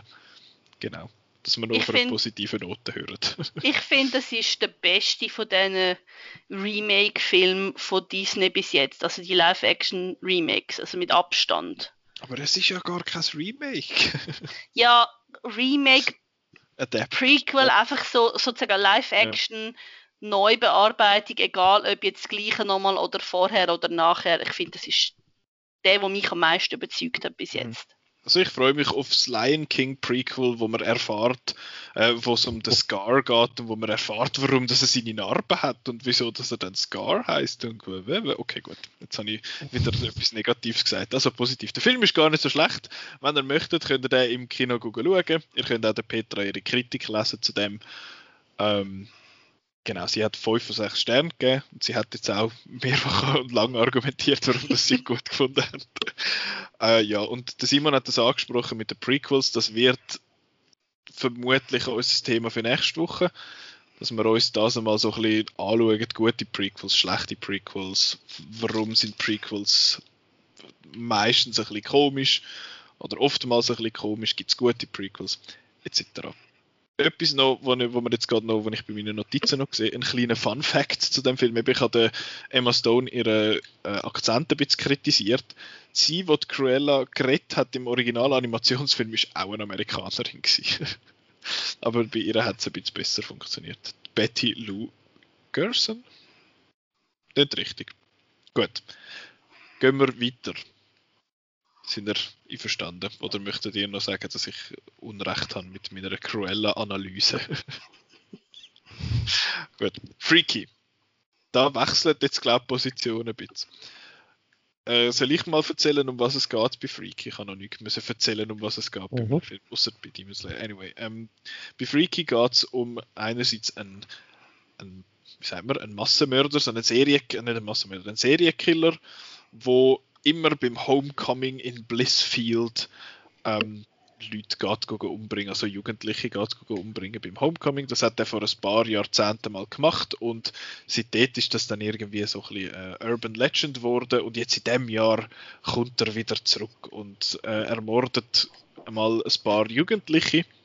Parallel zu dem gibt es äh, der Catherine, also das der ist gespielt von Vince Vaughn.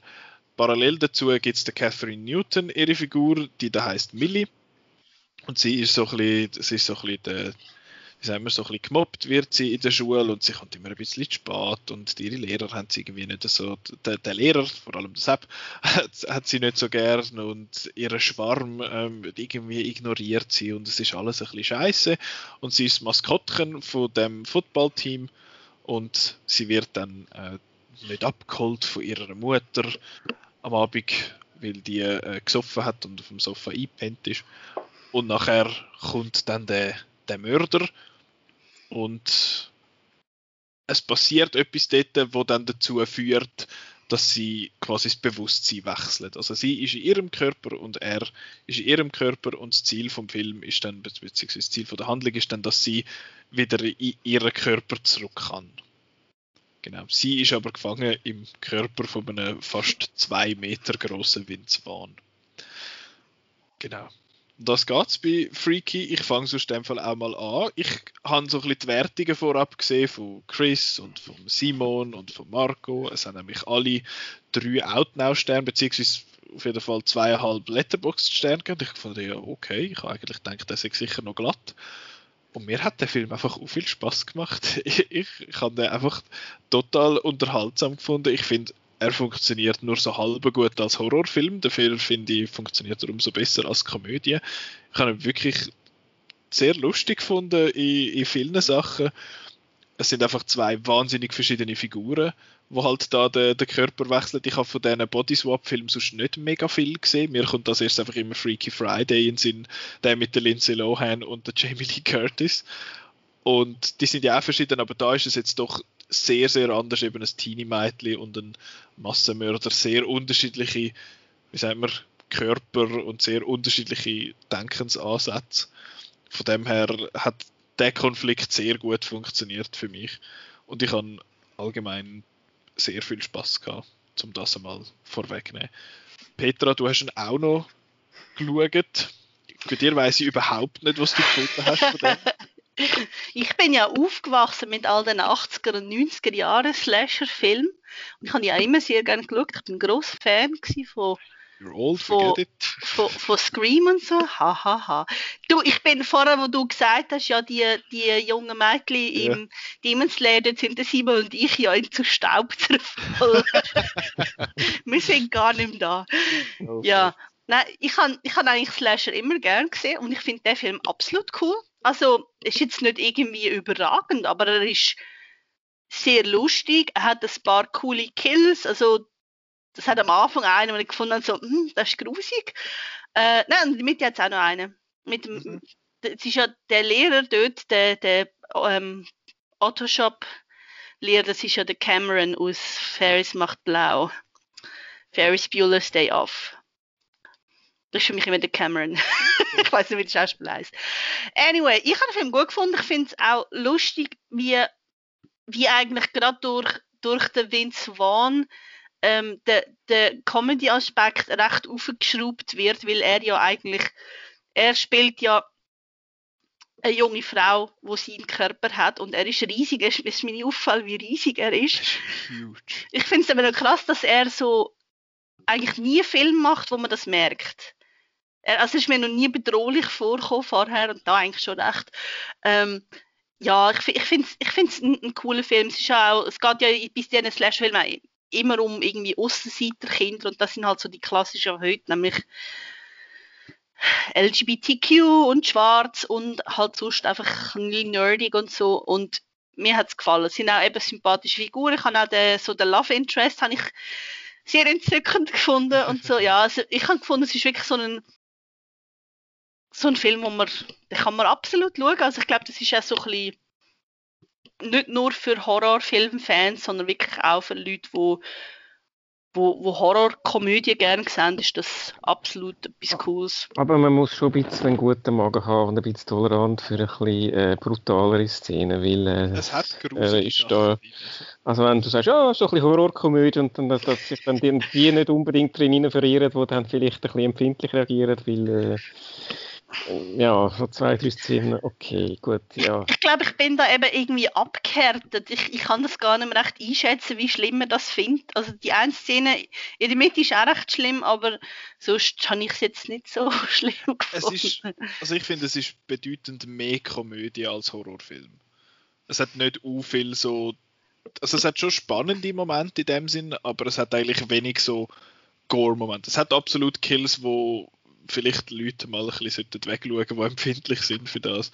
Aber ja, was ich noch möchte sagen, der Vince Vaughn ist 1,98 Meter groß. Also der ist indeed sehr, sehr ein grosser Mann. Und ich finde, ich kann sehr können mit ihm mitfühlen. Ich bin nicht 1,98 Meter, aber ich gehöre auch zu den grösseren Sorten Mensch. Wo er hinten ins Auto rein sitzt und findet, hey, kannst du echt bitte den Sitz ein bisschen führen lassen? Von da I feel you, I feel you. Genau, jetzt haben wir aber vom Simon noch nicht gehört. Ja, ich bin eben vielleicht, ich bin ein bisschen kleiner und darum habe ich den Film vielleicht ein bisschen weniger gut gefunden. Nein. Das muss es sein. Ähm, ja, jetzt muss ich. Dann wäre ich natürlich größer als du. Fun fact, not the case. Ja, ich muss jetzt ein bisschen die Rolle vom äh, Partypooper reinnehmen da. Also es ist ja so, ich finde ja, der Film ist watchable gewesen und ich finde, er hat einfach eine coole, einfache, originelle Ausgangslage und ähm, äh, und die, das habe ich eigentlich immer gern. Ähm, also so- das Body Switch finde ich jetzt noch, finde ich jetzt eine lustige Idee mit diesen unterschiedlichen Körpern. Äh, hat einfach irgendwie ein wenig daraus gemacht, finde ich, und es ist ein bisschen predictable gewesen. Und ähm, was mich, was ja so ein bisschen ein Horror-Klischee ist und mich irgendwie an dem Film mehr gestört hat, an anderen Film komischerweise, dass das immer, dass immer zuerst äh, alle unlikable Characters äh, etabliert werden. Irgendwie, da kommt da mal in der Schule, kommt da ihre, ihre, ihre Kollegin, kommt sie, kommt sie hänseln und dann nachher ist ihr Lehrer, der sie fertig macht und du weißt gut, okay, du stirbst als Nächstes.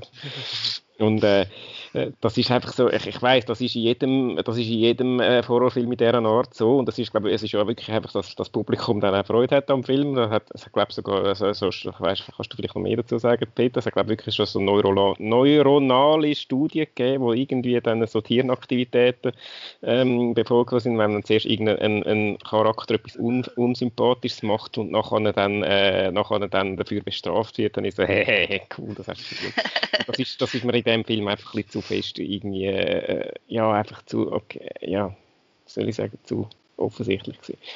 Und was ich dann einfach so ein, bisschen ein Logikproblem hatte, ist, ähm, ja gut, okay, der, der Killer, der jetzt im Körper von ihr steckt, der geht jetzt einfach alle fertig machen, die sie voran als Mädchen gewählt haben. Oder, äh, aber das ist ihm doch eigentlich völlig gleich. Und und irgendwie, äh, ich, ich, ich, ich habe wahrscheinlich zu viel überlegt an dem Film, sollte man nicht. Aber irgendwie, nach welchem Schema geht dann der vor? Also eben irgendwie, der, der, der, der bringt einfach irgendwie random Leute um, die jetzt einfach zufälligerweise die sind, die sie vorher sowieso doof gefunden haben. Aber gut, okay. Ich habe einfach, äh, ähm, ich einfach den Film allgemein so ein bisschen, weil die Ausgangslage mal äh, da war, ist eigentlich so ein bisschen, ja, ein, bisschen, ein bisschen voraussehbar gewesen und ich habe, ich habe jetzt auch nicht so wahnsinnig viel gelacht. Was cool war, ist der Vince Vaughn. Eben, er hat, er hat halt, das kennt man ja schon von früheren Filmen, hat das komödiantisches Talent und er hat, glaube ich, auch Freude gehabt, jetzt da mal eine Teenie Girl in einem Mannenkörper zu spielen. Und auch, äh, und auch umgekehrt dann die, äh, muss man kurz helfen, wie die Hauptdarstellerin, Catherine Newton. Newton äh, sie, die dann so ein bisschen zum, vom Murblümli zu, zur äh, Killerin mit dem bösen Blick wird, äh, das habe ich eigentlich auch cool gefunden. Es ist, es ist ein Film, der Spass gemacht hat zum Schauen. Ich habe einfach ich habe ein mehr, mehr, mehr erhofft. Ich habe erhofft, mehr zu lachen. Und, ähm, und eben die Brutalität, die ist, es, es, hat mich nicht, ich bin mittlerweile glaube ich, ein bisschen abgehärtet und habe auch schon Schlimmeres gesehen, aber äh, ich finde, das, das hätte jetzt nicht unbedingt in so einem Film müssen ich, ich habe ehrlich gesagt schon den Trailer vom, vom neuesten Saw-Film viel schlimmer gefunden als der Film. ähm, ich, glaube, man dürfte da wirklich nicht zu viel nachdenken wegen Logik. Ich habe es zum Beispiel gefunden, es ist erstaunlich, wie gut der Mörder im Körper von der jungen Frau kann schminken Genau, das, das hat im Fall, der Chris kann es bezeugen, und mit mir den Film geschaut hat, das habe ich während dem Film ihm gesagt, hey, die ist auch gut geschminkt für alles. und, und, und,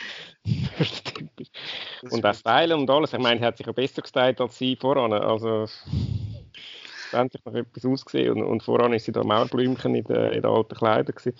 Also ja, aber eben. Was mir noch aufgefallen ist, ich habe, also als ich das Konzept also über das Konzept vom Film gelesen habe, habe ich erwartet, dass es so, was halt viele von diesen Body äh, Swatch, äh, Switch Filmen haben, das ist so die Cringe-Moment. Also ich, ich hatte recht Mühe mit so einem Moment, wenn dann die Leute so also wenn jemand in einer Situation ist, wo er oder sie nicht weiß, was man machen will, man halt nicht den richtigen Körper hat, das finde ich sehr schnell sehr unangenehm. Und ich habe das mit dem Film so ein befürchtet und das kommt überhaupt nicht vor. Das habe ich sehr gut gefunden. Also ich so als, also, als cringe fürchtende Person habe ich gefunden, so, das ist Also super. meinst du, so, um mich aufs WC gehen und dann, oh, oh scheiße, wie muss ich jetzt... Ja, oder dann muss irgendwie einen, einen, Vortrag halten vor irgendwie 100 Leuten und hat keine Ahnung, was man muss sagen und so. Ich finde das extrem schlimm. Und ähm, das kommt überhaupt nicht vor in dem Film. Also das habe ich dann wirklich sehr positiv gefunden. Mhm. Also hat, äh, ich möchte noch etwas an das anschließen wegen dem Schminken. Das, ist, das stimmt jetzt, was du sagst. Mir ist es persönlich nicht aufgefallen. Aber ich habe es auch seltsam gefunden, wo dann da der, der Vince Vaughn anfängt, also der, quasi sie im Körper von ihm anfängt mit ihren Kolleginnen schwätzen und dann einfach irgendwie Fragen beantwortet halt zum um sie überzeugen, finde ich, sie glauben immer viel zu schnell. Er könnte einfach auch ein fucking Stalker sein, der einfach all das Zeug weiss. Das stimmt. Das habe ich dort dann auch gefunden. Okay, sure, go ahead. Macht das. Das habe ich auch gefunden. Das ist ja, so genau so, wie er nachher das Gedicht aufsagt, da könnt ihr auch irgendwie irgendwo einfach da klauen. Genau. Das ist der einzige Cringe-Moment in dem Film gewesen. Habe ich gefunden, so, okay, nein.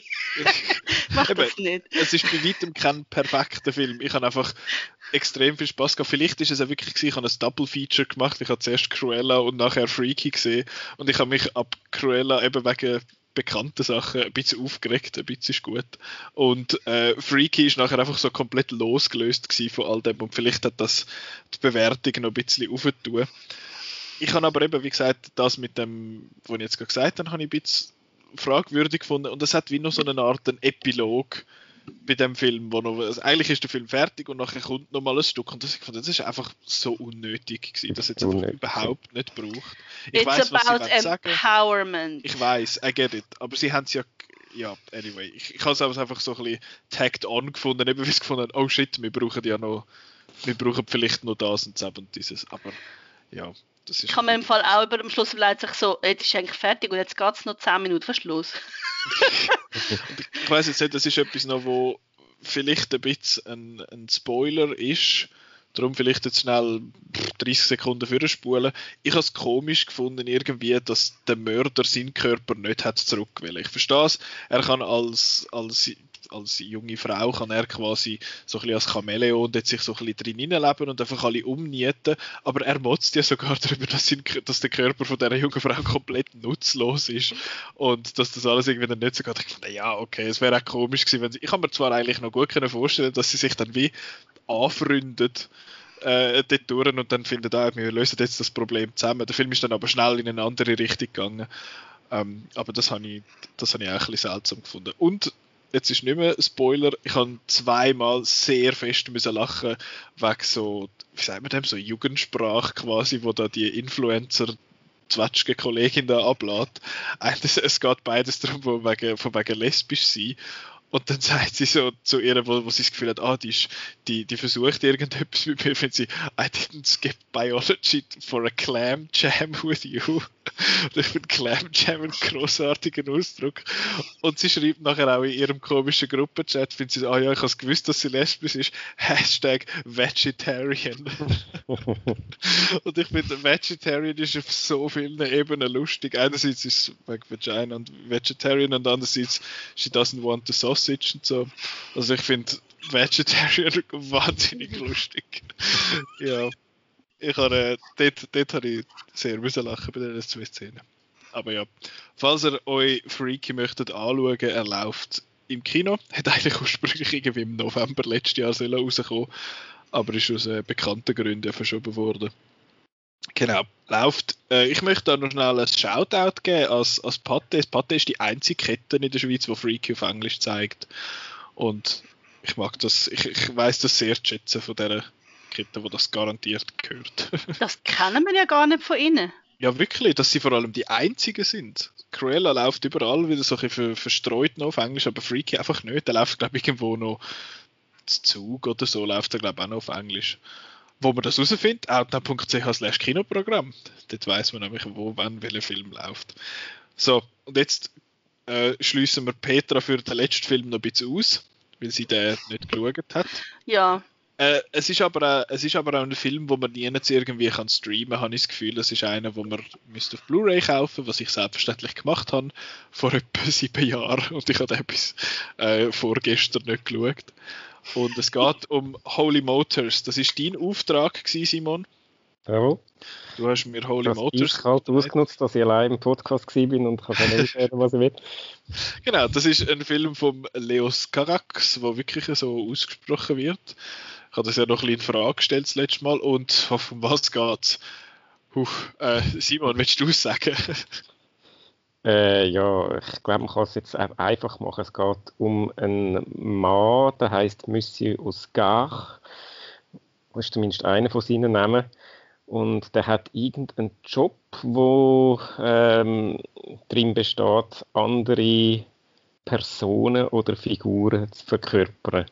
Warum er genau das macht und wie er genau das macht, ähm, also doch wie, das sieht man, aber irgendwie warum und was der, was der tiefere Sinn dahinter ist, also das, ja, das kann man dann schon anfangen zu diskutieren.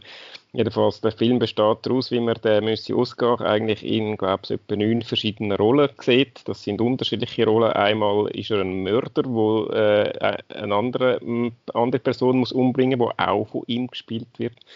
Äh, äh, eine Rolle ist irgendein ein sterbender Mann, dann haben eine Rolle ist so irgendein ein, Motion Capture äh, Model, wo da irgendwie eine Sexszene muss machen mit einer anderen äh, Frau ähm, also mit der Frau.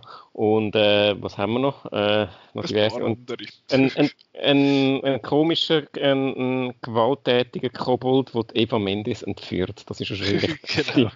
die, die, äh, die, soll ich sagen, speziellste Rolle. Also ja, und ähm, er wird er fährt während dem ganzen Film in einer Stretch-Limousine umeinander und äh, tut sich dort umziehen. Zusammen mit äh, hat er da eine Chauffeurin, äh, Celine heißt die. Und ähm, eben ja, während, dann hat er amix Pausen zwischendurch, isst dort äh, mal Sushi oder so im, im Auto und ähm, tut sich dann für die nächste Rolle parat machen, schaut also das Drehbuch an und dann, okay, und dann geht er wieder die Rolle verkörpern und kommt dann wieder zurück ins Auto und fährt weiter. Und ja, Gut. Jetzt, warum, warum, hast du, warum hast du mir den Film empfohlen? Warum gefällt dir der? Speziell, ich habe gesehen, du hast dem auch auf Letterboxd viereinhalb Sterne gegeben. Also das ist hoch. Zweithöchste Infekt. Ja. Ähm, also du hast mir dann empfohlen, weil er bei mir auf der Liste war, oder? Genau, also das ist einmal, da, darum bin ich überhaupt auf die Idee gekommen, sonst hätte ich mich vielleicht nicht getraut. Ähm, ja, wo fangen wir an? Äh, der Film ist 2012 in Cannes gelaufen, am Festival, und es ist ein typischer Festivalfilm. Für den, für den Simon. Was Nummer 1? Box Nummer 1, die tickt wird. Cannes. genau, Cannes es ist halt immer, äh, Filme, die in Gang gelaufen sind, sind immer ein spezielles Erlebnis. Und ähm, auch, äh, das, das, das, das, das, ist sicher so, das ist äh, ein anderes Erlebnis, als wenn du den Film einfach die auf Blu-ray zum ersten Mal schaust. Äh, halt auch mit der Reaktion vom Publikum und allem. Und ähm, ja, es, er ist damals in Cannes euphorisch äh, gefeiert worden. Sorry, hast du ihn in Cannes gesehen? Ja, ich habe ihn in Cannes gesehen, in der äh, nicht in der Weltpremiere, aber in der Kritikervorführung, wo damals die erste Vorführung eigentlich war. Das ist damals mittlerweile nicht mehr so, aber damals ist das noch vor der Weltpremiere gewesen. Und ähm, also es ist wirklich so ein bisschen die erste Vorführung überhaupt und die erste, ja, darum ist man dann immer sehr gespannt auf die Reaktion der Kritiker nachher, weil es, weil es eigentlich der erste Moment ist, wo man, wo man sieht, wie er ankommt. Und äh, eben da ist dann euphorisch applaudiert worden am Schluss.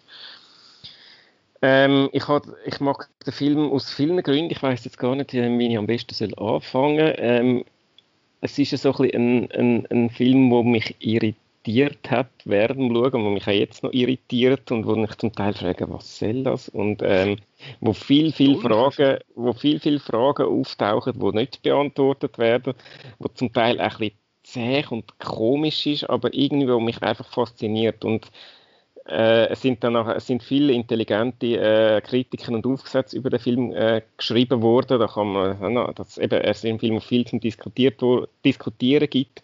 Für mich ist einfach äh, ein relevanter Faktor, ob ich einen Film mag, ist, wie ich mich während dem Film gefühlt habe. Und ich, habe mich, ich, ich bin während dem Film irgendwie, soll ich sagen, er hat mich bewegt und manchmal halt eben irritiert. Ich, das, das finde ich, das ist auch ein, das, das ist in dem Sinn auch ein positives Gefühl, weil er lässt mich nicht kalt und er hat mich nicht aufgeregt, sondern er hat mich, äh, äh, er hat mich will, also er hat mich, er hat mich, soll ich sagen, catched.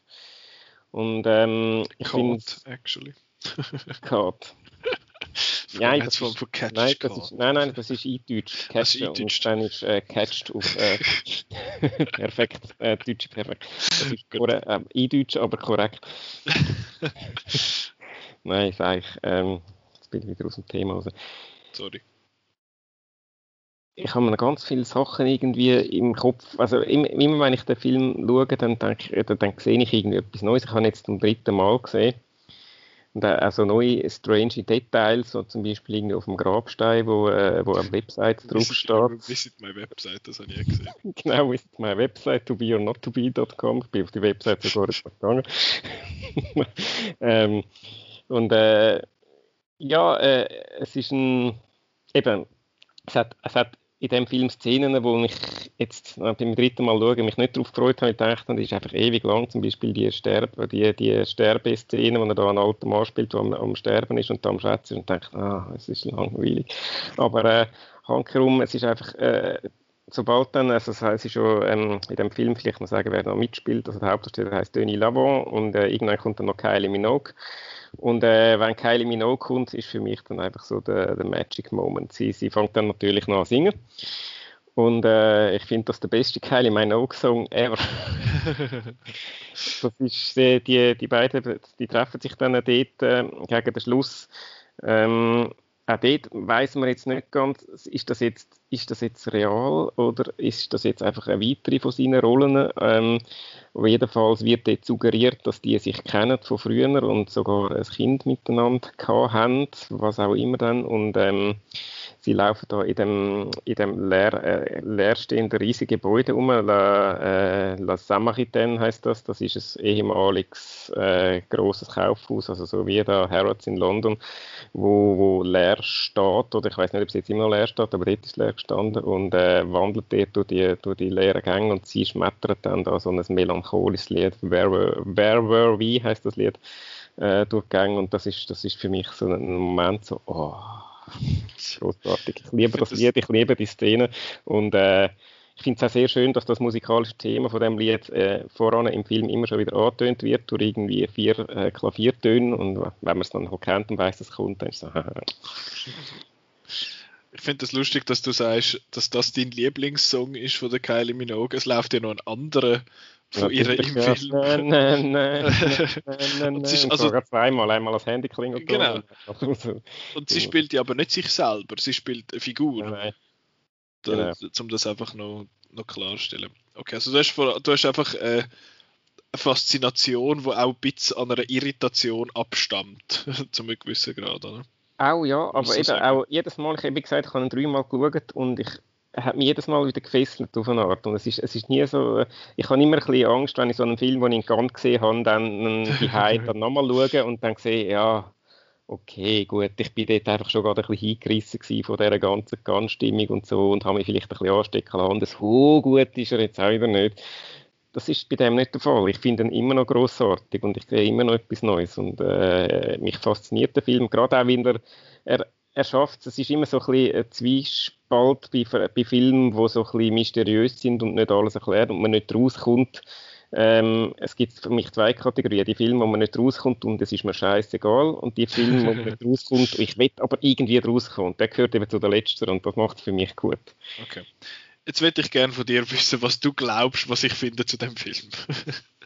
Ich habe wirklich keine Ahnung. Ich habe aber ein bisschen Angst, dass du nicht so gut gefunden hast, weil er ist halt so sehr arthausig. Er ist wirklich, es ist ein Festivalfilm und mit im Guten wie auch im Schlechten. Also spezifisch ein Gun-Festivalfilm. Festival ist ja nicht gleich Festivalfilm, oder? Ja, also, ja also Gun ist schon ein bisschen separat, habe ich das Gefühl, bei den anderen. Nein, nein, also ich meine, die, die, die, laufen auch in Berlin und in Venedig. Ich habe halt so ein bisschen die, die größeren, renommierten Festivals. Es gibt so, es gibt so eine Kategorie eben so von so typischen Festivalfilmen. Da meine ich jetzt nicht irgendwie der, wo äh, nicht irgendein Sniff oder so, dort, das ja. sind dann irgendein Genrefilm, aber so ein bisschen die, eben die Arthouse äh, dran, wo, wo Autoren, whatever Film.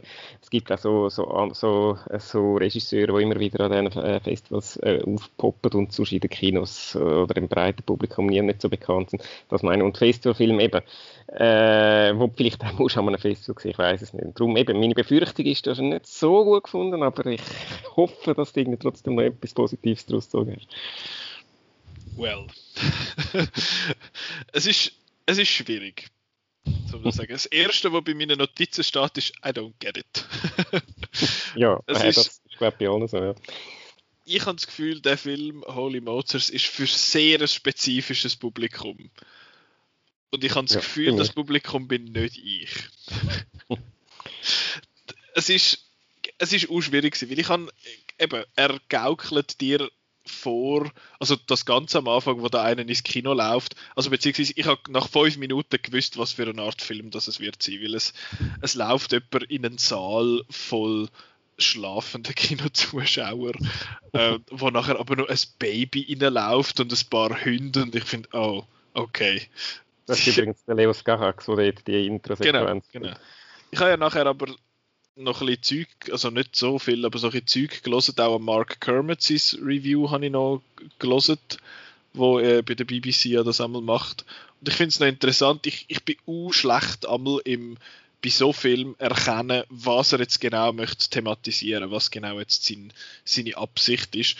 Ich habe gedacht, ähm, es geht ums Kino, also es geht um Schauspiel. Es geht darum, dass er, dass jetzt der Schauspieler quasi verschiedene Rollen muss einnehmen und aber selber wie seine Identität so ein bisschen verliert.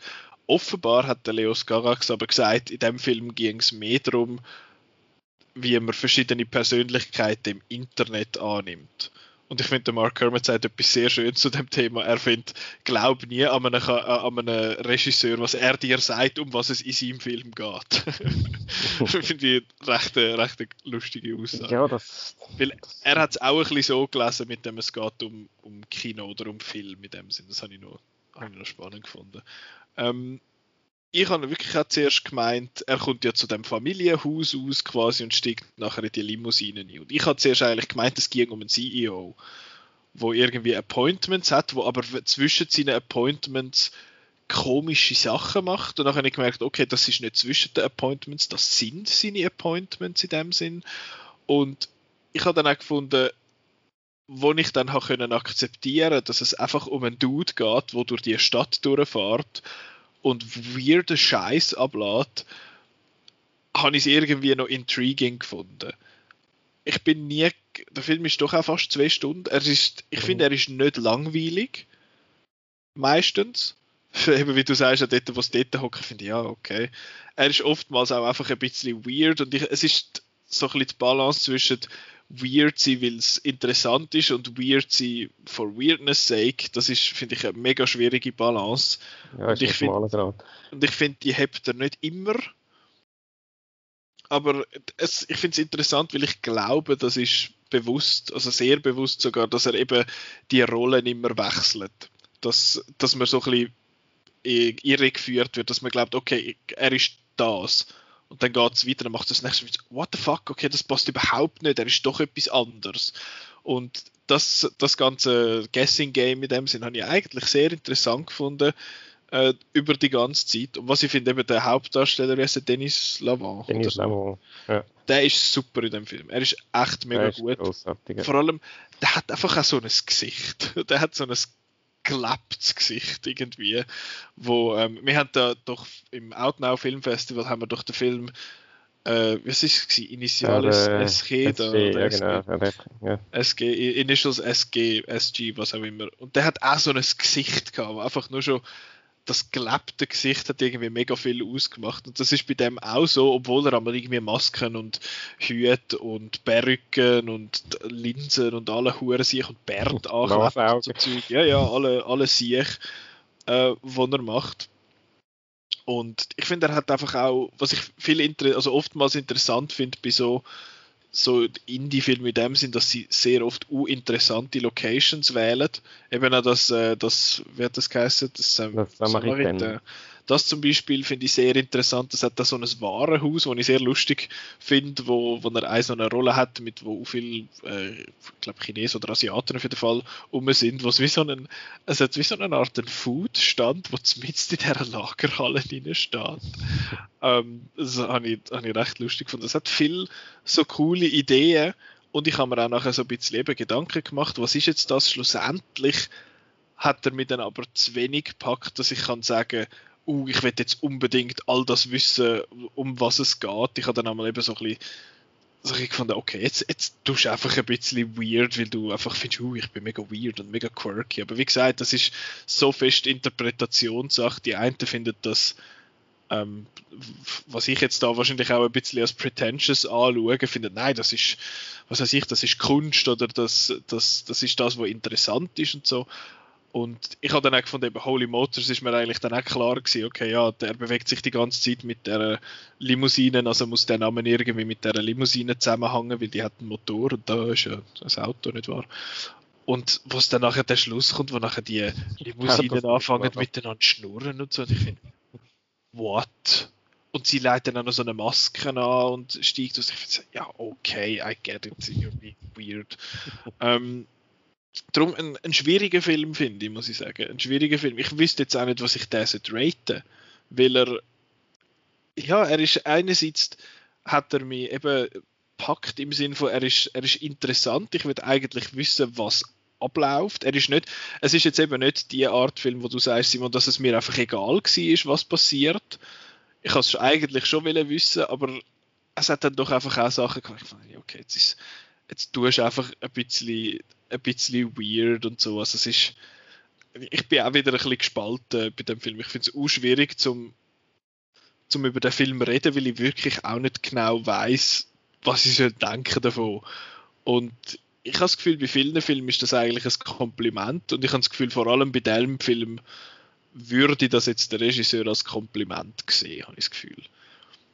Was mich jetzt da so ein bisschen ja, auch wieder, ich, ich mache nicht, ich will nicht sagen stutzig oder pessimistisch oder optimistisch irgendwie, sondern einfach interessiert daran, was dem sein nächster Film, wie der aussieht. Sein nächster Film ist ja Annette. Ja, läuft wieder in Cannes. Läuft in Cannes mit der, ähm, mit der Marion Cotillard und dem Adam Driver und mit der Musik von Sparks, wo ja auch, wo, ein, ähm, wo ich ja am Sundance dürfen Doku gesehen, wo sehr interessante Musik macht. Im Holy Motors hat es übrigens auch einen Sparks-Song drin gehabt, wobei ich okay. den nicht kennt habe, weil ich bis jetzt äh, noch nicht so Sparks versiert bin, aber äh, unser Sparks-Fan Chris hat das ist Ja, das ist äh, eben, es ist ein interessanter Film, sage ich mal so, wenn man wenn man sich so ein bisschen auf das Art, also ein bisschen, wenn man das sehr arthausige so ein bisschen kann über sich ergehen lassen und sich kann darauf einladen, dass jetzt da vielleicht nicht alles mega viel Sinn macht und dass er irgendwie es macht stirbt, irgendwie, es macht irgendwie in, in, einem größeren Kontext schon Sinn und irgendwie eben ein bisschen das, also ich habe das ein bisschen ähnlich deutet wie du mit dem Film machen. Und es hat ja die Szene zwischendurch und sagt, ja, früher, es früher es lieber gewesen, wo es noch überall Kameras gehabt hat.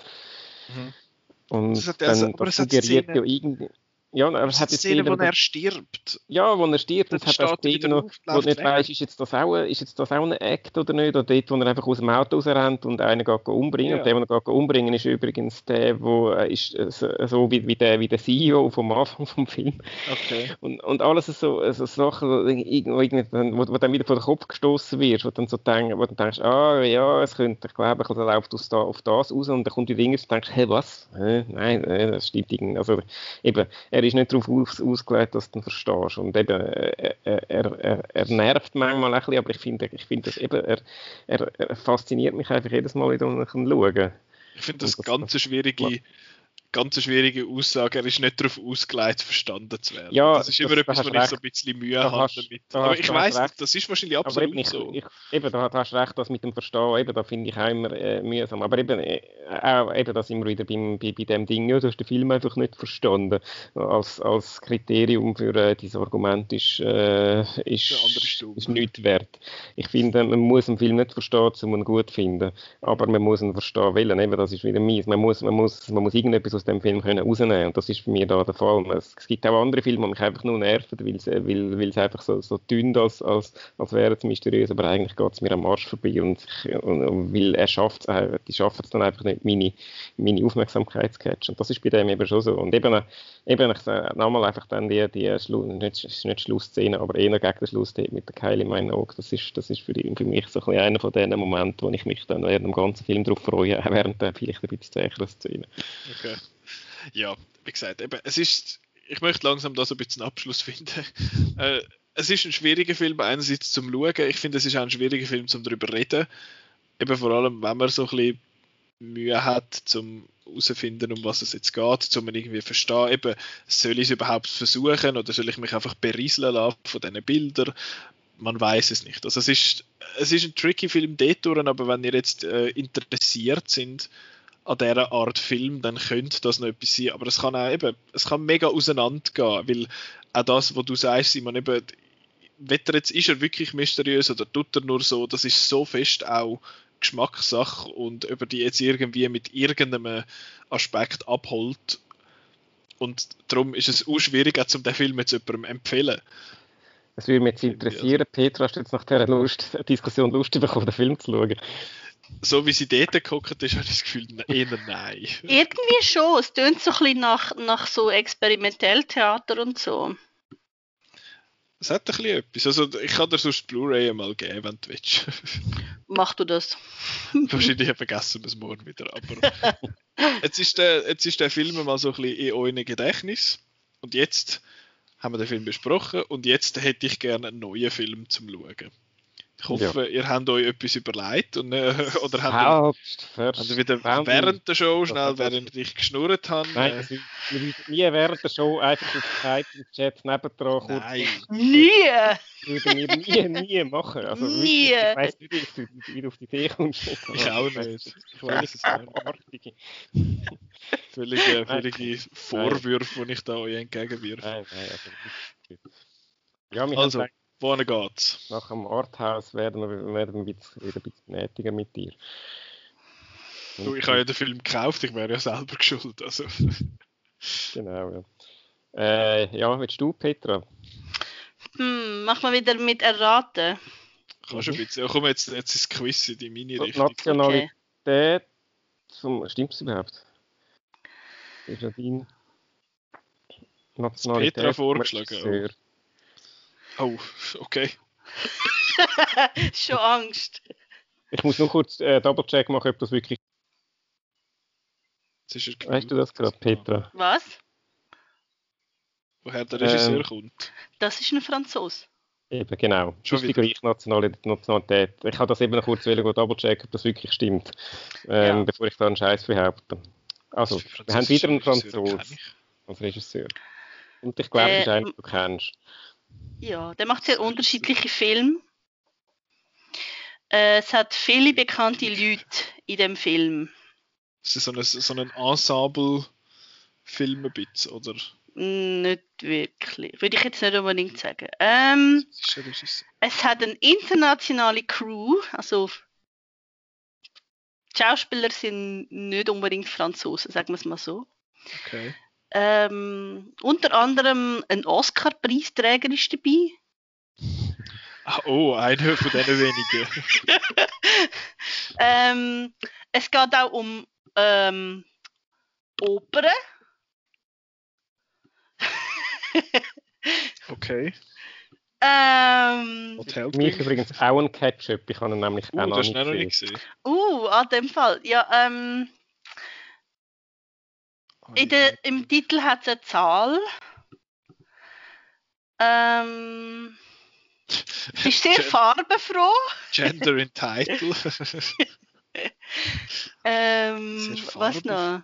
Es hat eine Zahl. Die Kostüme sind gemacht von Jean-Paul Gaultier. Ja, jetzt, muss, jetzt wird es wohl klar sein, Nicola. oder? Sure, nachdem ich äh, mich geäußert habe als Fashion-Banause bei Cruella, ist mir jetzt eigentlich alles klar. Es ist ein Film aus den 90er. Oh, das hilft, da kann ich, da kann ich bei meiner Liste eingrenzen.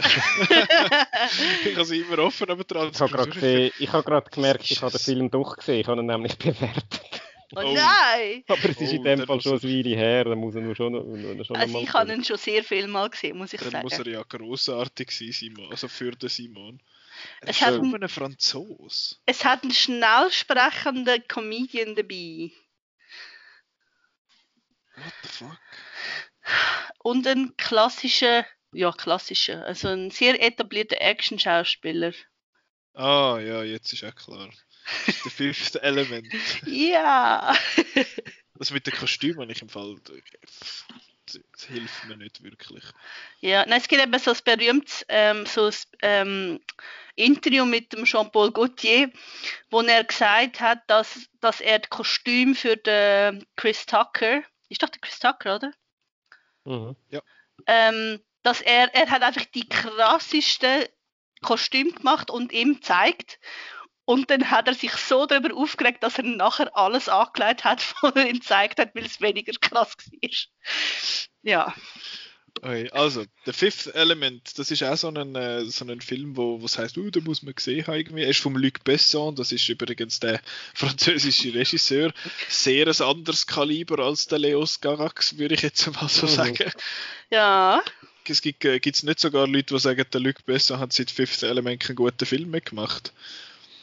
Oder ist das äh, blasphemisch? Ich weiß nicht. Er hat in der Zwischenzeit auch nicht u viel gemacht.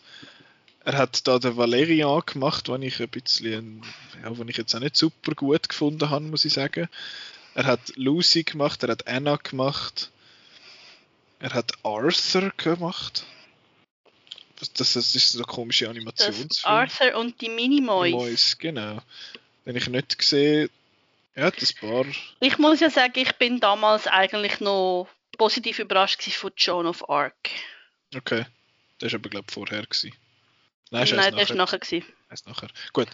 Jetzt haben wir wieder lang darüber gewährweiset. Das nächste Catch-up für Folge, also ich habe gewährweistet, für die Folge 178 ist The Fifth Element. Wenn ihr den jetzt nicht auf Blu-ray hättet, dann kann man den schauen. Man kann ihn auf iTunes oder Rakuten oder auf Swisscom kann man ihn mieten. Bei Amazon Prime ist er äh, dabei. Da kann man in der Flatrate schauen. Wenn man das möchte, das wird unser Thema sein für in zwei Wochen. Jetzt Thema für nächste Woche wird sehr ziemlich sicher werden das Prequels sein.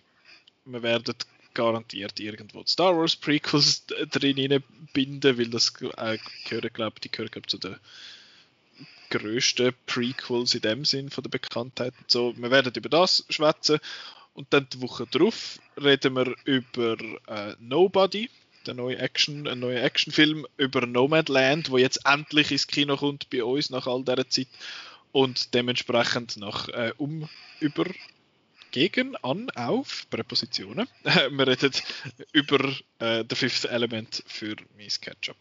Eigentlich hätten wir auch noch einen Film müssen mit NO anfangen. Dann hätten wir Nobody, No Man's Land und noch etwas anderes gehabt. No Strings Attached. Genau. Mit No Country for Old Man. Den habe ich aber schon gesehen. Und No. Strings Attached habe ich auch gesehen. den habe ich im Es gibt Kino sicher noch andere Filme mit No. Ja, alle, die, ja, Dr. No, nein. Nope. Dr. Nomadland. Warte, ich tue schnell meine Liste durchschauen. Die Folge ist eh schon viel zu lang. Also es kommt jetzt auch nicht mehr darauf an, ob ich jetzt da noch schnell durchgaffe. Komm, du lade du, du komische Software. Leckt jetzt noch Zeug drauf auf dieser Liste. Aber das ist schon, das ist schon gut. Ich habe, glaube ich, Ja, sonst auf der Liste fast nichts mehr mit No. Nein. The Nightmare Before Christmas. Gut. Ähm, der, also, das heisst, ihr dürft auf in zwei Wochen Fifth Element schauen. Oh, ach, wow, jetzt habe ich gerade Brain Freeze gehabt. Ähm, uns kann man hören, natürlich überall, eigentlich ein bisschen auf Spotify, auf Soundcloud, auf Apple Podcasts, auf Google Podcasts, eigentlich überall, wo ihr Podcasts loset. Ähm, dann kann man Outnow folgen, outnow.ch auf Twitter, Facebook und auf Instagram und man kann auch dort immer schöne News lesen. Und man kann schauen, wo jetzt genau der Freaky auf Englisch läuft, outnow.ch slash Kinoprogramm. Weil ab heute, wo ihr ja jetzt das zu hören überkommt, dürfen ja wieder äh, halt, dürfen wieder die Hälfte vom Saal gefüllt werden in den Kinos, beziehungsweise 100 Leute dürfen in den Saal und man darf auch wieder konsumieren. Yay, Popcorn! Yeah, und Da wird der Bitte. Nikola sicher Freude haben? Klasse! d- bitte sind einfach nicht die Leute, die Popcorn nehmen und dann finden, ich bin am Essen, ich muss keine Maske anlegen. Sind nicht die Leute, bitte. Das sind nämlich die gleichen, die am Anfang von der Maskenpflicht gefunden haben, ich habe jetzt einfach immer so angefangen, es Gipfel dabei im Zug, da muss ich Maske nicht anlegen. Hohoho. Du bist nicht gescheit, du bist dumm. Gut, danke vielmals fürs Zuhören. Ähm, bis nächste Woche. Tschüss! Ciao!